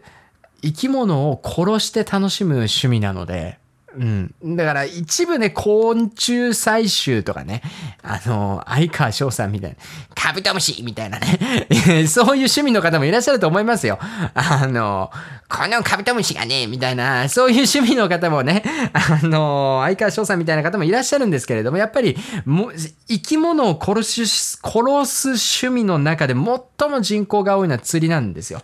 だからやっぱり、今もどこかで生き物を殺してるわけです。今もどこかで海の生き物を殺してるわけです。だからその自覚があるかないかっていう、そしてそれを最初から僕は持っといてほしいんですね。これから始めるっていう方に。あのね、やっぱりね、ある程度我流とかある程度やってる人ってもう他人の意見受け付けない人が多いんです。てか大人ってほとんどそうじゃないですか。別に釣り以外も含めて。あのコンビニのバイトで今いるんじゃないですか？コンビニでバイトしながら頑張って釣り道具で買うために貯金してる学生さんとかね、誰だったっけ？あの、ステラ買う買うって言ってた、優しい安原さんだったっけな？安原、安原くんだったかな？学生でバイトしながら、え頑張ってお金貯めてる方とか、すごい心当たりあると思うんだけど、やっぱり、その自分よりはるかに年上のおじさんとか、自分より年いった30、40ぐらいのおっさんの方が、あの、人の話全然言うこと聞かなくて使えないみたいなパターン結構あるじゃないですか。僕も結構経験してるんですけれども。で、やっぱりこう、ね、こう、時間が経ってくると、どうしても他人の意見って受け付けられなくなる人が、やっぱり世の中多くて、だからこそ、これから始めたいっていう人には、その、僕の観、僕の概念、観念っていうか、僕の正義を押し付けたくはないけれども、僕、伝わってほしいなっていうところはやっぱあるんですよね。うん。だからそれをすごく伝えたいんですよ。あの、動画でこういうことを言いまくると、本当に鬱陶しい動画になるんでね、ラジオぐらいでしかこういった熱い話はできないんですけれども、やっぱね、あの、最近すんげえ思うんですよね、やっぱね、本当に。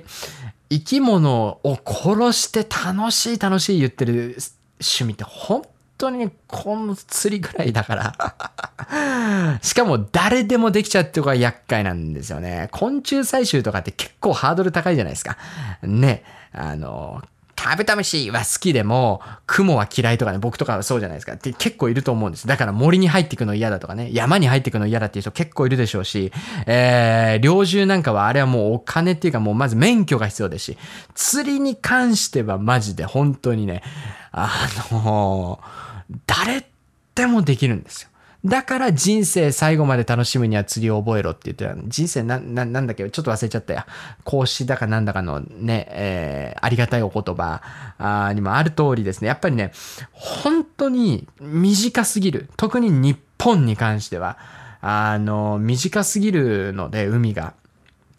川も含めてね。だから、もう、誰でも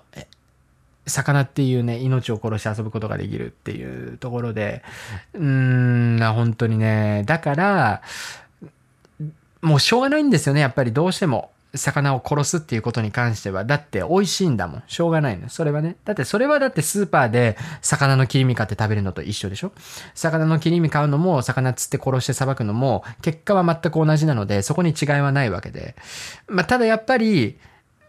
食わない魚を傷つけるっていうところね。で要はバラシですよ。いい道具を、だからその道具が全てはないんですよ。あらかじめ言っとくとね。もちろん道具以外にも自分のフィジカルを鍛えたりとか、メンタルを鍛えたりとか、いろんなね、要素を本当に必要なんですが、その一つに間違いなく道具も入ってるわけで。で、その道具選びっていうのをおろそかにして、要は、だから上級者の方が道具なんて何でもいいんだみたいに言って、何でもいいと思って道具選んで釣りに行って、魚の口に針かけたまま糸ぶっち切られてね。で、糸も海中に残るわ、針は魚の口にかかったまんまだわ、みたいな状況になるような、そういうところに意識を持ってほしいんですね、僕はね。はい、長くなりましたけれども、以上でございます。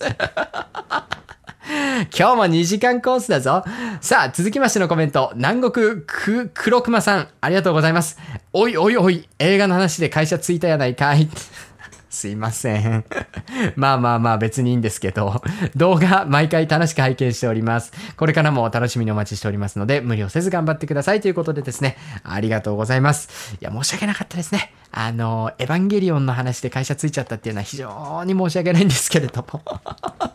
今日はまだマシなスタートダッシュ切ってるんじゃないですか。ところどころ大脱線事故を起こしてますけれども、まあまあ全体的な流れとしては非常に良い流れでですね、えー、収録1時間半あたりを今迎えているところころでございます。またお便りお待ちしております。ありがとうございます。えー、続きまして、ロックアングラータガさん、いつもありがとうございます。えー、今回も楽しく拝聴させていただきました。ありがとうございます。えー、エビちゃんのコメントに対する切れ味鋭い返答は本当に素晴らしいですね。切れ味はそんな鋭くないと思うんですが、ありがとうございます。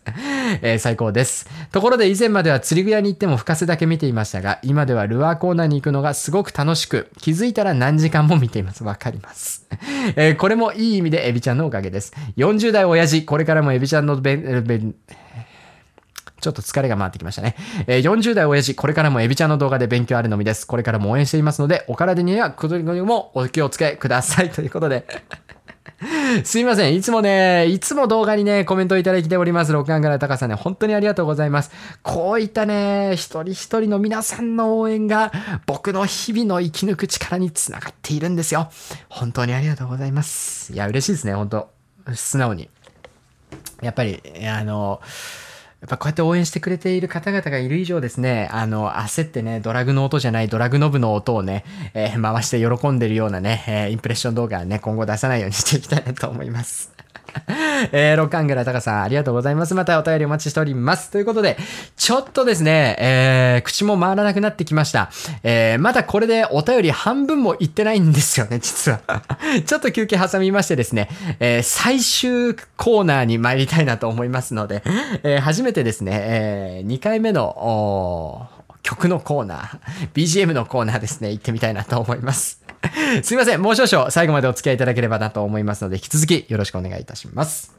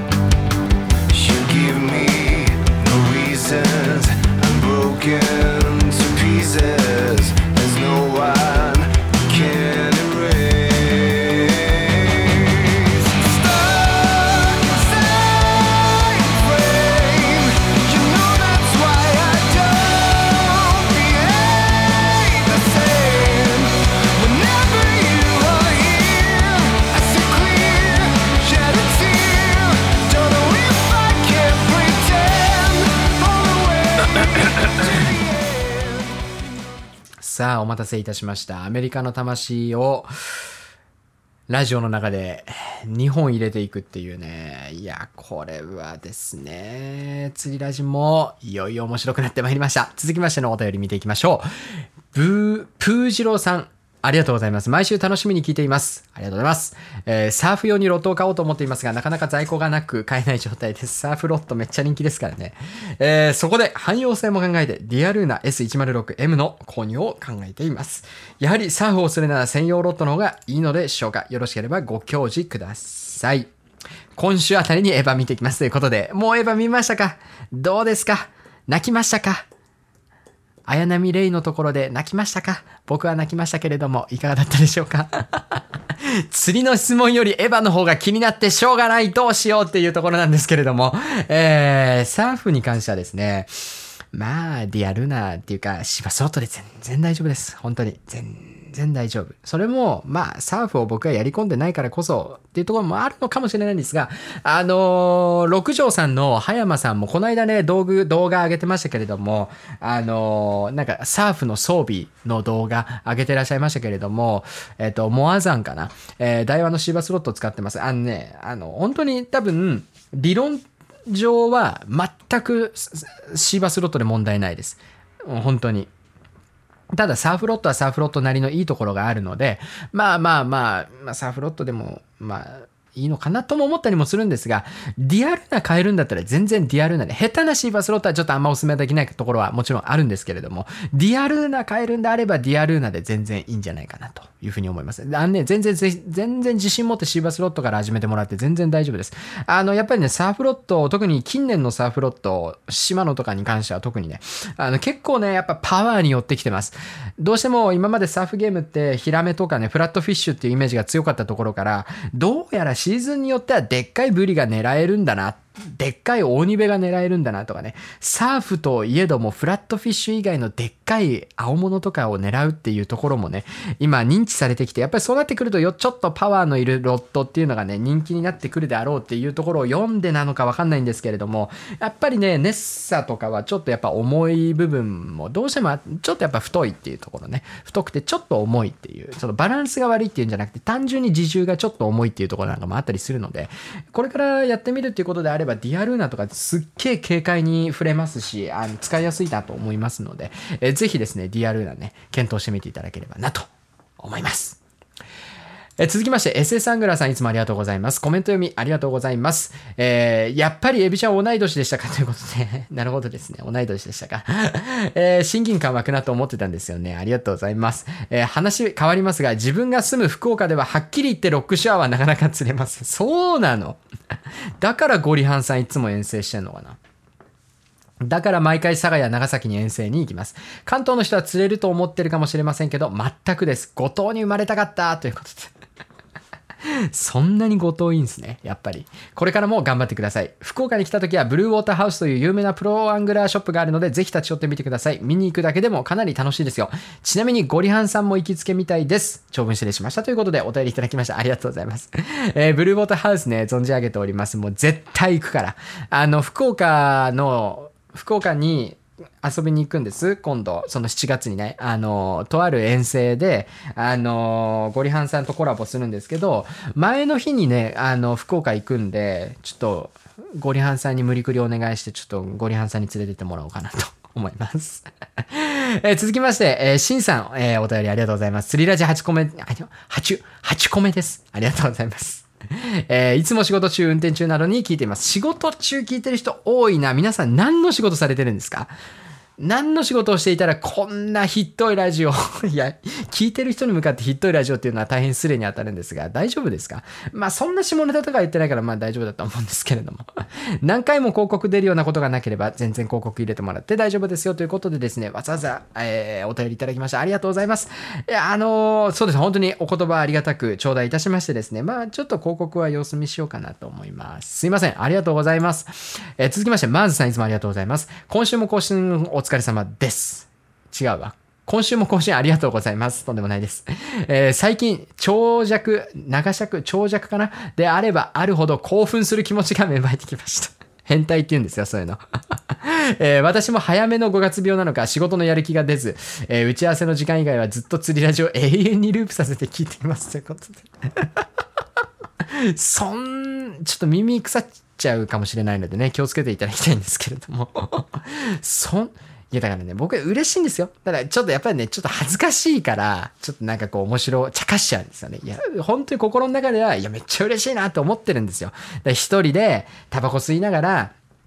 YouTube のコメントチェックしてて、ね、このマズさんから1週間前にこれいただいてるコメントなんですけども、これ見た時に、いや、めっちゃ嬉しいなって思うんですけど、いざやっぱこうやって収録中にこんなお便りいただきましてもですね、やっぱり僕の、なんていうんですか、甘じょ、まあまあ、甘じょ弱な、甘の弱なところがですね、あの、どんどん発揮されてしまいますから。いや、すいません。ありがとうございます。嬉しいです。またお便りお待ちしております。えー、続きまして、えー、トラジロー、小次郎、どっちでしょうか？ありがとうございます。これもエヴァですね。釣りなさい、エビコくん。誰かのためじゃなく自分自身の願いのためにということでですね。えミサトさんありがとうございます。いやー、ミサトさんの声でこういうこと言ってほしいですよね。いやー、またエヴァの話になっちゃうから、もう脱線したくないな。2時間だけは超えたくないから収録。あと20、20分ぐらいだからね。やばいですね。25分かあと。釣りなさい、ビコくん誰か。うん。まあ、その結果、サードインパクトを起こしちゃうようじゃ意味ないんですけどね。いや、わかんない人には全く伝わらないと思いますから、本当申し訳ないんですけれども、あの、その結果、シンジ君やらかしてますから、ちょっとこれはね、何とも言えないところではあるんですけれども、まあまあ、でももう、まあ確かに、まあ、うん、誰かのためじゃなく自分自身の願いのためにこのこの仕事と釣りを選んだ結果いろいろやらかしてはいますから。まあまあ確かにそんなところなんだろうなと深いですねエヴァンゲリオンのセリフはどこを切り取っても深いですねさあ続いてのお便りえー、ハルフィッシュチャンネルさんいつもありがとうございますえー、あれ初めての初めてかな？ちょっとごめんなさい。えー、毎回最後まで聞いてますよ。ありがとうございます。えー、広告については何とも思いません。どんどん挟んでいただいて結構です。時間もちょうどいい感じです。ということで、いや、ありがとうございます。ありがたく頂戴いたします。えー、ミラクルおじさんのくだりは笑いました。自分もそんな好きではないですが、否定してるわけでもないんですよね。個人の意見は尊重してるけど、周りの人には伝わらないもどかしさ。人気者は大変ですね。ということで。そうなんですよね。いや、だからミラクルおじさんのことあんま好きじゃないって言ってる人と同じように僕のことあんま好きじゃないって言ってる人もね、たくさんいらっしゃると思いますから。まあまあ別にね、人の好き好みっていう感じなんだと思いますね、本当に。まあ、ただ、前回の釣りラジでも言いましたけれども、本当にあの、昭和時期の質問が来た時に、あの、ちょろっとピッと投げてくるくるって巻くだけのどこがジギングなのみたいに言ってたのだけはもう俺多分一生忘れないです本当に。一生忘れない。もう本当にね、あの僕割とね、もう皆さんもう釣りラジ聞いてる方はね、みんなわかってると思うんですけど、僕相当性格悪いですから、あの、ものすっごい根に持ちますからね。あの結構ね、いろんな方と仲良くしたりとかはすごい楽しいし、人と絡むのも大好きだし、どっちかっていうと人付き合いは上手な方だとは思ってるんですね。ただ、一回嫌いになると終わりなんで すんごい根が深いんですよ、僕ね。だから、うん。まあ、まあまあまあ。そんな感じ。気になる方は前回の釣りラジオ聞いてね。はい。というわけで 気持ち悪いですね。続いていきましょう。内藤学さんお便りありがとうございます。えー、いつも楽しみにしています。いつまでも応援していますので、お体にお気をつけて頑張ってください。ありがとうございます。質問ですが、最近のウッドルアーのあ最近ウッドルアーを進められていて、トランペットやカーペンターなどはありますね。有名なものもありますが、ラピードなどプラプラグのルアーとどう違いますか？超過に影響するほどなら考えたいですが、どうでしょうか？また、ルアーの大きさの使いどころについても教えていただけたら幸いです。長文になりまして申し訳ないですが、よろしくお願いします。ということで、お便りいただいております。ありがとうございます。まあ、正直ね、僕もようわからんのですよ、ここは。いや、ここは本当にだから今度ね、GT 遠征に松本 SS さんとかゴリハンさんと一緒に行くので、まあちょっと、その時に、そのブルーウォーターハウスとかで、ウッドルアーに手出してみようかなとか、本当だからウッドルアーばっかりトランペットとかカーペンターとかね、そこら辺ガチガチのウッドルアーね、たくさんコレクションして使ってるゴリハンさんとか SS さんにやっぱりそのメリットはすごいね、聞きたいんですよ。まあ、わかるんですよ。メリットは結構やっぱあるのは事実で、あの、まずね、塩馴染みがいいんですよ。プラスチックよりも動きがいい。本当に、こうね、ぬるぬるぬるもんだからね、ラピードとかもよっぽど動きいいんですけれども、やっぱりウッドはね、ウッドの動きの良さっていうのがすごくあるので、まあ、やっぱりあの、そういったところなんじゃないかなと思ってます。そこは僕も理解はしてるんですけれども、まあ、ただやっぱり、もう、YouTuber とかになっちゃうと、調校頻度がものすごく多いので、そのたんびにウッドのルアー買ってなくしてとかできないんですよね。本当に。だから、だって、ウッドのルアーって1本、だから、ロックショア用のウッドのルアーとかで1本6、7、8000円とかね、平気でしますから、だから、そういうところからいくと、うん、ちょっとやっぱりコスパが悪すぎるっていうか、だってプラでも釣れるんだもんっていうね。ラピード、フィードポッパーで十分だから、うん、まあちょっといろんな業種をこれからねもっともっと今カンパチメインですけれども平正だったりとか、えー、GT だったりとかっていうところやっていくとまた見えてくる別の世界があると思いますのでその時またウッドに手出すかもしれないですけど今のところはそんなそんなうんどうしてもウッドのルアー使わなきゃ釣れないよってことは今んとこ僕はないと思いますので、無理してそんなね、バカみたいに高いウッド買うぐらいだったら、全然ラピードとか2本3本持っておいた方がいいんじゃないかなっていうふうに今んとこ思ってます。まあ、ただやっぱり、あの、状況によっては、その動きの良さっていうところですよね。えー、ここが超過に結びついたりしてくるところありますので、まあ、ウッドのメリットはですね、ちょっと今年ね、しっかり勉強していきたいなと思います。ありがとうございます。また何かあればお便りください。えー、続きまして、山本敏和さんいつもありがとうございます。収録お疲れ様でした。ありがとうございます。広告挟んでも全然大丈夫です。ということでありがとうございます。えー、長くても長く感じず、干潮いたしました。えー、声がいいんだよな、ということで、そんなことはないと思うんですけれどもね。ついに声までにも手を出してしまうレベルですからね。相川翔、そんなに似てるとは思わないんですが、やってて楽しいっちゃ楽しいんですよね。自己満足なんですが。またお便り、お便りお待ちしております。え続きまして、ケン畑中さん、プロポーズの下り、心にぐさっとくるものがありました。当時東京で一緒に暮らしていた彼女を半ば強引に北海道に連れて帰り、ろくにプロポーズもしないまま結婚した一昨年を思い出しました。えそれから釣りを始めてエビコさんに出会いました。出会いに感謝します。ありがとうございます。それはそうと次回の釣り足も楽しみにしています。ということでですね。あのー、これもう、もうちょっとその、プロポーズをして、えー、あ、プロポーズしてじゃない。東京で一緒に暮らしてて、強引に北海道に連れて帰るくだりぐらいをもうちょっと詳しく書いてほしかったですね。いやいやいやいやいや。よく北海道に強引に連れて帰れましたね。だから言ったでしょ？前回の釣り立ちで。だから、そのなんか、まあ、ナチュラルなプロポーズっていうか、その、ふとした瞬間、お家のリビングでプロポーズするとかで感動してくれるっていうか、それでね、えー、嬉しいって喜んでくれる心の広さを持っている彼女なんですよ。だから、奥さんなんですよ、今は。うん、絶対そうじゃなければ、北海道に強引に連れて帰るなんて絶対できないもん。うん。無理無理。うん、いや、本当にね、皆さん、いい奥さんを、ね、お迎えしてらっしゃって、羨ましい限りですね、本当に。いやー、イライラしてきましたので、次のコメントに行きたいと思います え続きまして、平尾丸さんいつもと、えー、初めてかな？エビちゃんいつもお疲れ様です。ミュートソニョの下り、やる気なしカンパチは爆笑でした。あの、でかすぎるカンパチね 今、ベイトタックルでロックフィッシュを考えています。リールはエクスセンスかカルコンで迷っています。ロットはまだ決めていません。赤レンジャーが使っている HRF の使用感とか聞いてますか？よろしければ回答お願いします。ということで、いや、使、使ってます。あ何回か使わせてもらいました。あのね、HRM めっちゃいい。本当に、特にね、あの、ロットはさておいて、HRF のあれ、新しい方がね、PE スペシャルじゃない方の HRF だったと思うんですが、あれね、写真で見るより、あの、ワインレッドカラーで、全然なんかね、あの、マスゲンレッドじゃないんですよ。伝わります？マスゲンレッドって言って。マスゲンの好きな赤じゃない。要は朱色じゃないんですよ。落ち着いたね、大人の赤なんで。あの、カラーリングもすごくいいですし、めっちゃ使い心地いい。本当に。あの、なんだろうな DC ブレーキだっけ？あの、シマノの、そのコンピューターブレーキとか、僕、ベイトリールは本当にど素人なんで全然わかんないですけど、なんかやっぱり、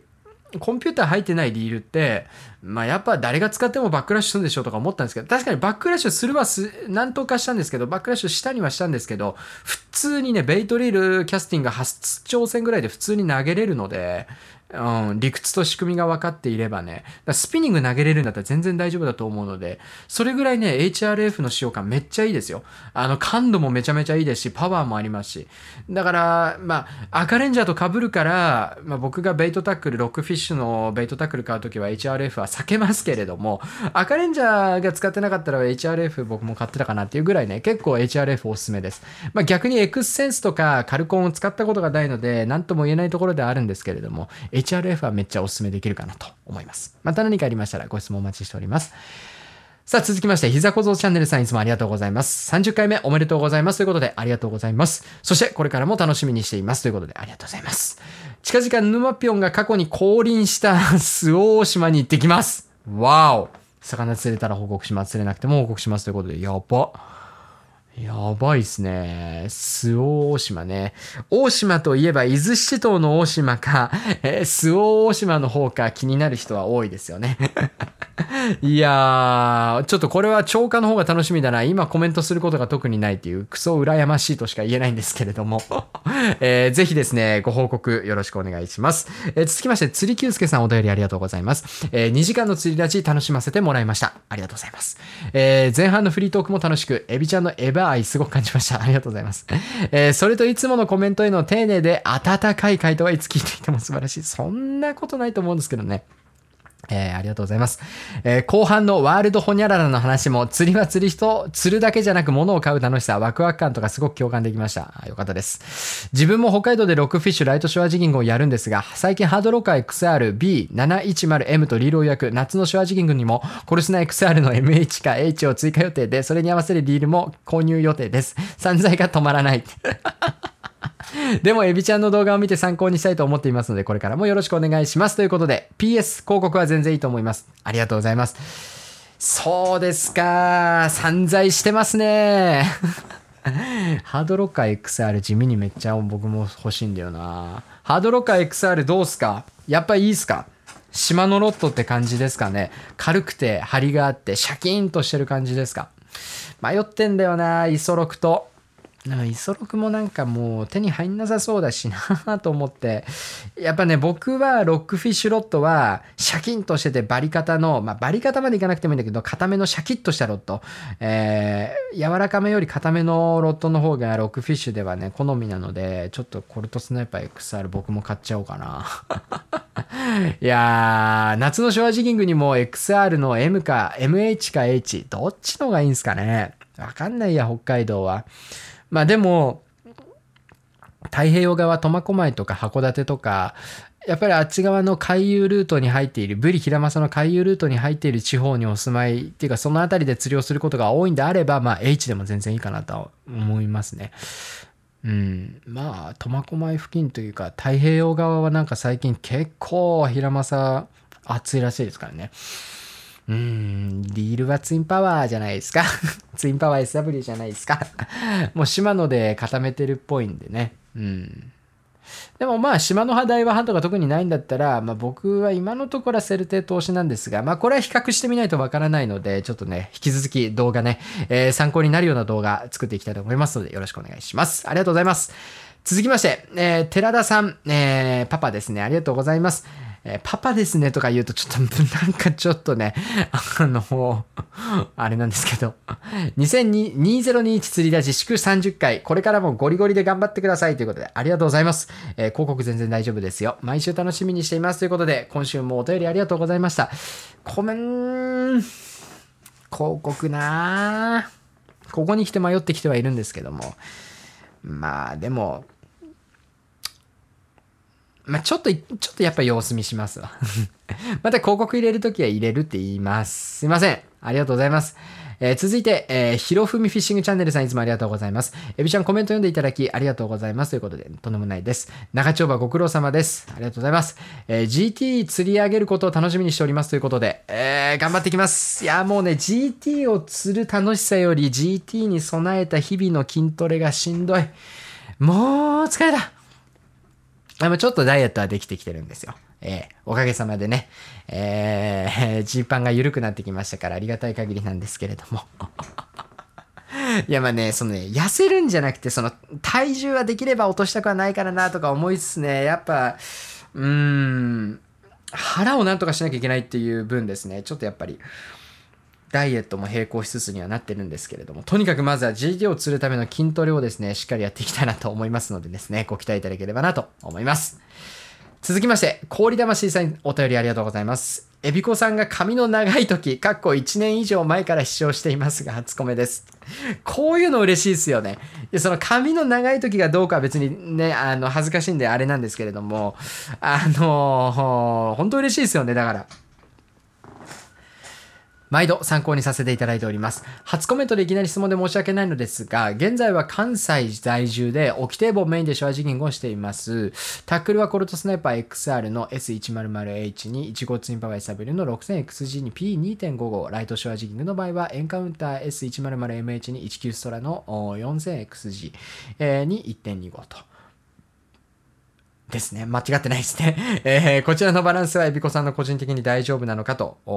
今年、味噌汁に突入してしまい、体力の低下も感じ始めているので、まだ足腰がしっかりしているうちに、そろそろ日本海側の平正狙いで6ショアも挑戦したいと考えており、コルトスナイパー XR の S100XH、3ピースに新型ツインパワー SW の 14000XG に B6 号で購入検討しております。バランス的にどうなのかと。やりたいか、やりたいとか思うじゃなく実行に移さないと気が済まないタイプなので、めんどくさからず、ぜひともご教授いただけ。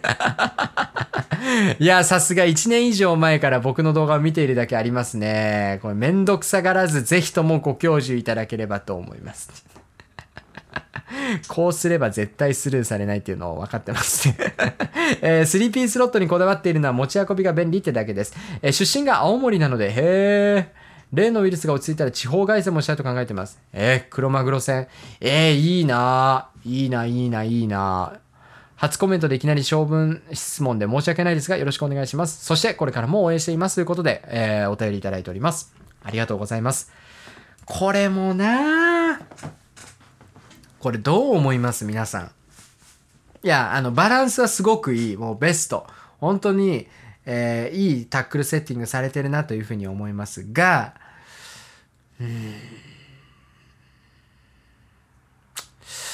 あのね、個人的にはですよ。個人的にはまず、ロックショアジギングをするんであれば、ショアジギタックルとショアプラッギングタックルの2タックルはあった方がいいんですよね。ただ、1本でもできます。で、1本でワンタックルでやる場合、リールのエクストラハイギアがネックになるんですね。これさっきも言ったんですけれども、やっぱね、全部一つでこなして、なおかつ6号も使っていきたい。ということになると、14000番は譲れないので、14000ハイギア、HG になるんですよ。えー、ただ、まあ、別にそのエクストラハイギアにこだわりないんだったら、全然その XH の XRXH に 14000XG でいいんですけれども、まあそのジギングもやっぱやりたいなって感じていらっしゃるのであれば、やっぱ 14000HG にするべきだなと僕は思ってます。まあ XG やエクストラハイギアの14000番でしゃくってる方っていうのもいらっしゃると思うので、まあいろんなご意見をお持ちの方ね、ラジオ聞いていただいている方の中にもいらっしゃると思うので、ぜひね、ちょっとこのあたりね、えー、コメントしていただければと思うんですが、個人的にはやっぱりね、ハイギアをお勧めしたいのと、正直、あの、ロックショアに関しては、コルトスナイパー XR の H100H ですよね。今、沖堤防で使ってる、100H に8000番のツインパワーとかで全然最初いけます。本当に。なんで、とりあえず、新型ツインパワー SW の 8000HG を買って、今持っているコルトスナイパー XR の 100H につけてロックショアに行く。これが一番最初の一歩としては、僕はいいんじゃないかなと思うんですよね。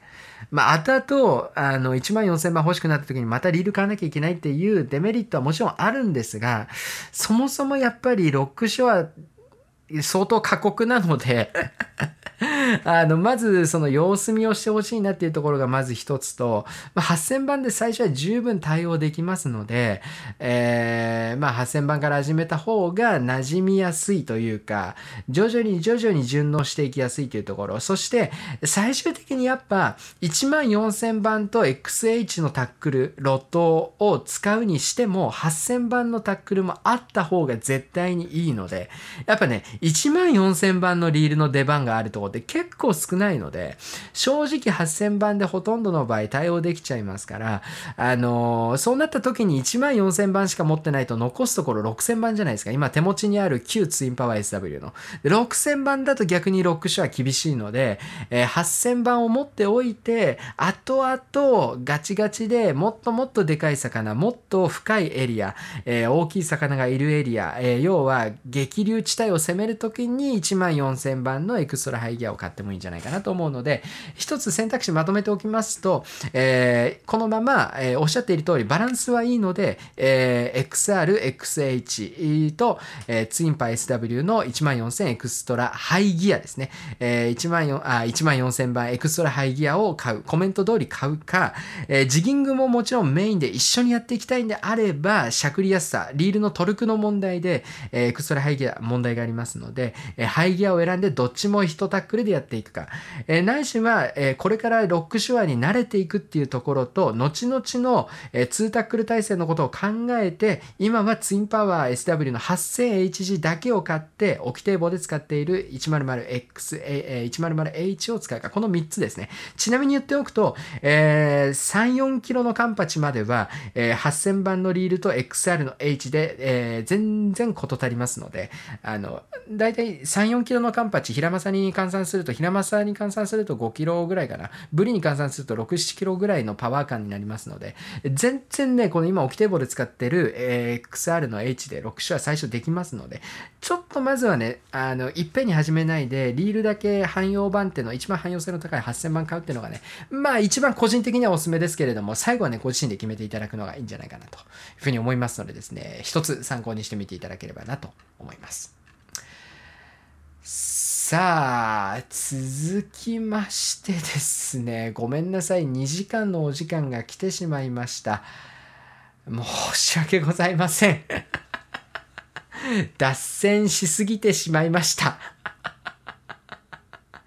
えー、他にもですね、島野健三さん、ありがとうございます。1994たくさん、ありがとうございます。村瀬さん、ありがとうございます。タカさん、ありがとうございます。武蔵原紀之さん、あ、お久しぶりです。ありがとうございます。えー、じゅんじゅんさん、ありがとうございます。りゅうたかたけさん、ありがとうございます。うんとっとさん、ありがとうございます。ごまさん、ありがとうございます。あ、かんばらさん、お久しぶりです。ありがとうございます。えー、ポポカサゴさん、えー、ありがとうございます。テーボアングラさん、いつもありがとうございます。渡辺、えー、高尾さんかな？ありがとうございます。えー、ピロユキさんいつもありがとうございます。ということでですね、ごめんなさい、間に合わなかった。2時間以上はちょっと無理なんだよな。ちょっともう、なんで、もう疲れが限界に来てしまうので、結構やっぱね、あの、2時間経ったら、もうもうもう、一旦長い休憩入れなきゃいけませんから、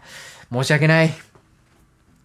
いやー、せめてお名前だけ呼ばせていただこうというのが秘策だったんですけれども。いやー、島野健三さんもですね、コルトスナイパー ML すぐ手に入ったそうで、うずうずしてるらしいですよ。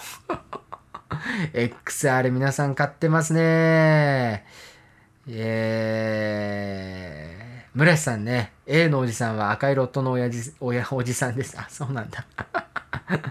なるほどね。えー、1994たくさんですね。ふざけた質問に答える。冗談ですよ、ふざけた質問。同い年、あ、同い年なんですね。えー、タカさん、タカさん、ね、えー、ブラック企業のタカさんですね。ぜひご連絡ください。よろしくお願いします。えー、続いて、武蔵原紀之さん。そうですね。うーん。あ、釣った魚食べないのっていう話ね。食べますよ。食べたいです。ただ三宅島から東京にあの何キロもするカンパチを持って帰ってくるのが無理すぎて食わないっていうだけですね。普通にあの三枚おろしとかできるので今年はちょっとねあのたくさん稼いで魚をねあの宅急便でクール便で送れるぐらいの財力を手に入れ次第ですねちょっと家にもねカンパチの備蓄を作っていきたいなと思います。カンパチ何にしてもうまいですからね。えー、神原さんね、お久しぶりです。えー、あ、覚えててもらって本当にジーンときました。本当ですか？意外とやっぱね、あの、覚えてるもんですよ。本当に。えー、エギング関連の話題じゃない釣りラジでも毎週しっかり聞いてます。ありがとうございます どんどんどんどん初期の頃の釣りラジからね、内容変わってきてるんですけれども、本当いつもありがとうございます。ということでですね、えー、皆さんすみません。まだ完全に触れられていないお名前だけお呼びしたかだけの方もいらっしゃるんですけれども、今年もですね、今年もじゃない、今週もですね、やっぱり2時間になっちゃったわ。コメント返し、これちょっとやっぱ考えないといけないなうん。最近やっぱね、ラジオを撮るモチベーションがめちゃめちゃ高いってのもあって、脱線しがちなんですよね。もう喋りたくてしょうがない。もうラジオを撮りたくてしょうがないんですよ。ああ、今日もラジオ撮れるかないや明日になっちゃうかなとかね、結構だからね、皆さんのおかげ、本当にこう面白いコメントだったり、反応もらえるので、こうもうね、早く釣りラジ、早く釣りラジ収録しちゃえわってなってるので、釣りラジの収録始めるとこうやってブワーってね、一週間の溜まった分のね、僕のトークを吐き出してしまうんですね。で、その結果時間が足りなくなるっていうことになっちゃってるので、またちょっと考えたいなとは思うんですけれども、あのー、ぜひですね、あの、えー、しっかり目は通しておりますので、あのー、ぜひどうぞで、えお便りはね、どんどんいただければと思います。あの返してもらえるもらえるに関わらずですね、お便りいただければ僕の励みになりますのでですね、え Spotify、アンカーでお聞きの皆さんもですね、ちょっと先週すみませんでした。上がってなかったみたいで、えー、ぜひですね、ですね YouTube のチャンネルの方にコメントをいただければなというふうに思いますのでですね、どうぞよろしくお願いいたします。それでは明日はアピアのグランデージの指導会に行ってまいりましてですね、えー、また、セルテート届くかな？わかんないんですけれども、また新製品もちょんちょんちょんってね、結構、まあ出始めてますので、そういったところもメインに、えー、初心者会、えー、初心者講座だったりとか、質問回答コーナーでね、お届けをしていきたいなと思います。えー、動画冒頭で、えー、ラジオ冒頭でお話ししたようにですね、えー、ご報告動画ありますので、えー、ご報告動画も楽しみにいただけ、あ、俺、なんか、あれで思い出したな。なんかすっごい、どうしてもこいつにだけは突っ込みたいっていうコメント来てたんだよな。ああ、そう、これ。ちょっとまたコメントに戻っちゃって、これだけはもうこのコメント来た時から絶対突っ込んでやるんだって思ってたんですけど。えー、じゅんじゅんさんですね。お便りありがとうございます。えびこさん、こんにちは。お疲れ様です。ということで、ありがとうございます。いつも相方さんと楽しく拝見拝聴させていただいております。広告の件ですが、えびこさんを応援したい方はきっとぜひ入れてくれ、むしろ入れてくれ。私たちリスナーのためにそこまで考えてくれてありがとうございます。ということで、すいませんね。ここまで言っていただいて。えー、って思ってると考えています。YouTube 冒頭で広告が流れる方もいらっしゃるので、それができれば、エビコさんのご希望に一番近くなるのかな、なんて考えています。どうするのかは、一視聴者としては分かりませんが、どんな形でも広告入れてくださいということで、ありがとうございます。本当にこれありがたいですね。あの、僕が何が言いたいかっていうと、コメント、あの、広告の件、ここはね、あの、本当にこういった、こういった風に言っていただいて本当に嬉しいです。本当にありがとうございます。広告の件についてはまた検討しますけれども、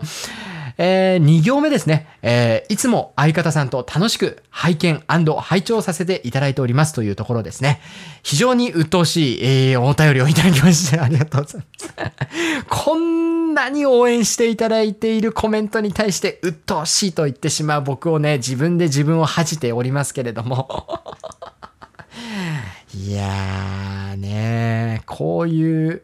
こういうなんかこう、カップルを気まずくさせるためにどんどん下ネタ来週から言っていこうかな。独身男性しか聞けないような内容に無理やりしてやるっていうね。カップルで見たら、カップルで聞いたら気まずくなってしまうレベルの、なんていうんですか、どぎついやつ。どぎつい下ネタどんどんぶちぶち込んでいこうかな。えー、冗談ですけれども、こう、やっぱり僕のね、こう、センサーがピコンピコンピコンってね、こう反応しちゃうんですね。やっぱりね、こう、バーってコメントを見ていっても、あ今日のコメント、どんなコメント来てるかなって見ていっても、こういうね、あのー、相方、相方アピールみたいなのがね、全然いいんですよ。あのー、全然微笑ましいですし、いや、むしろ、その女性の方にもね、楽しく聞いていただけてるってこと自体が僕は衝撃なんですよ。ね。さっきの話もそうですよ。だからカル、カルディアとアルテグラの話も、あんなね、女性に対して失礼な話をね、奥毛もなくね、バンバンバンバン言っているのにもかかわらず、えー、楽しく聞いていただいてるっていうのは本当にね、あのー、優しい、いい彼女さんなんじゃないかなと、相方さんなんじゃないかなと。これで相方男だったらちょっとね、さらに気まずいんですけれども。えー、いい方と、まあ、一緒に、えー、慣れてよかったですね。はい、ちゃんちゃんということで、ね、また来週の 釣り出しでお会いいたしましょう。えー、今週も2時間のお付き合いありがとうございました。また、えー、お会いしましょう。バイバイ。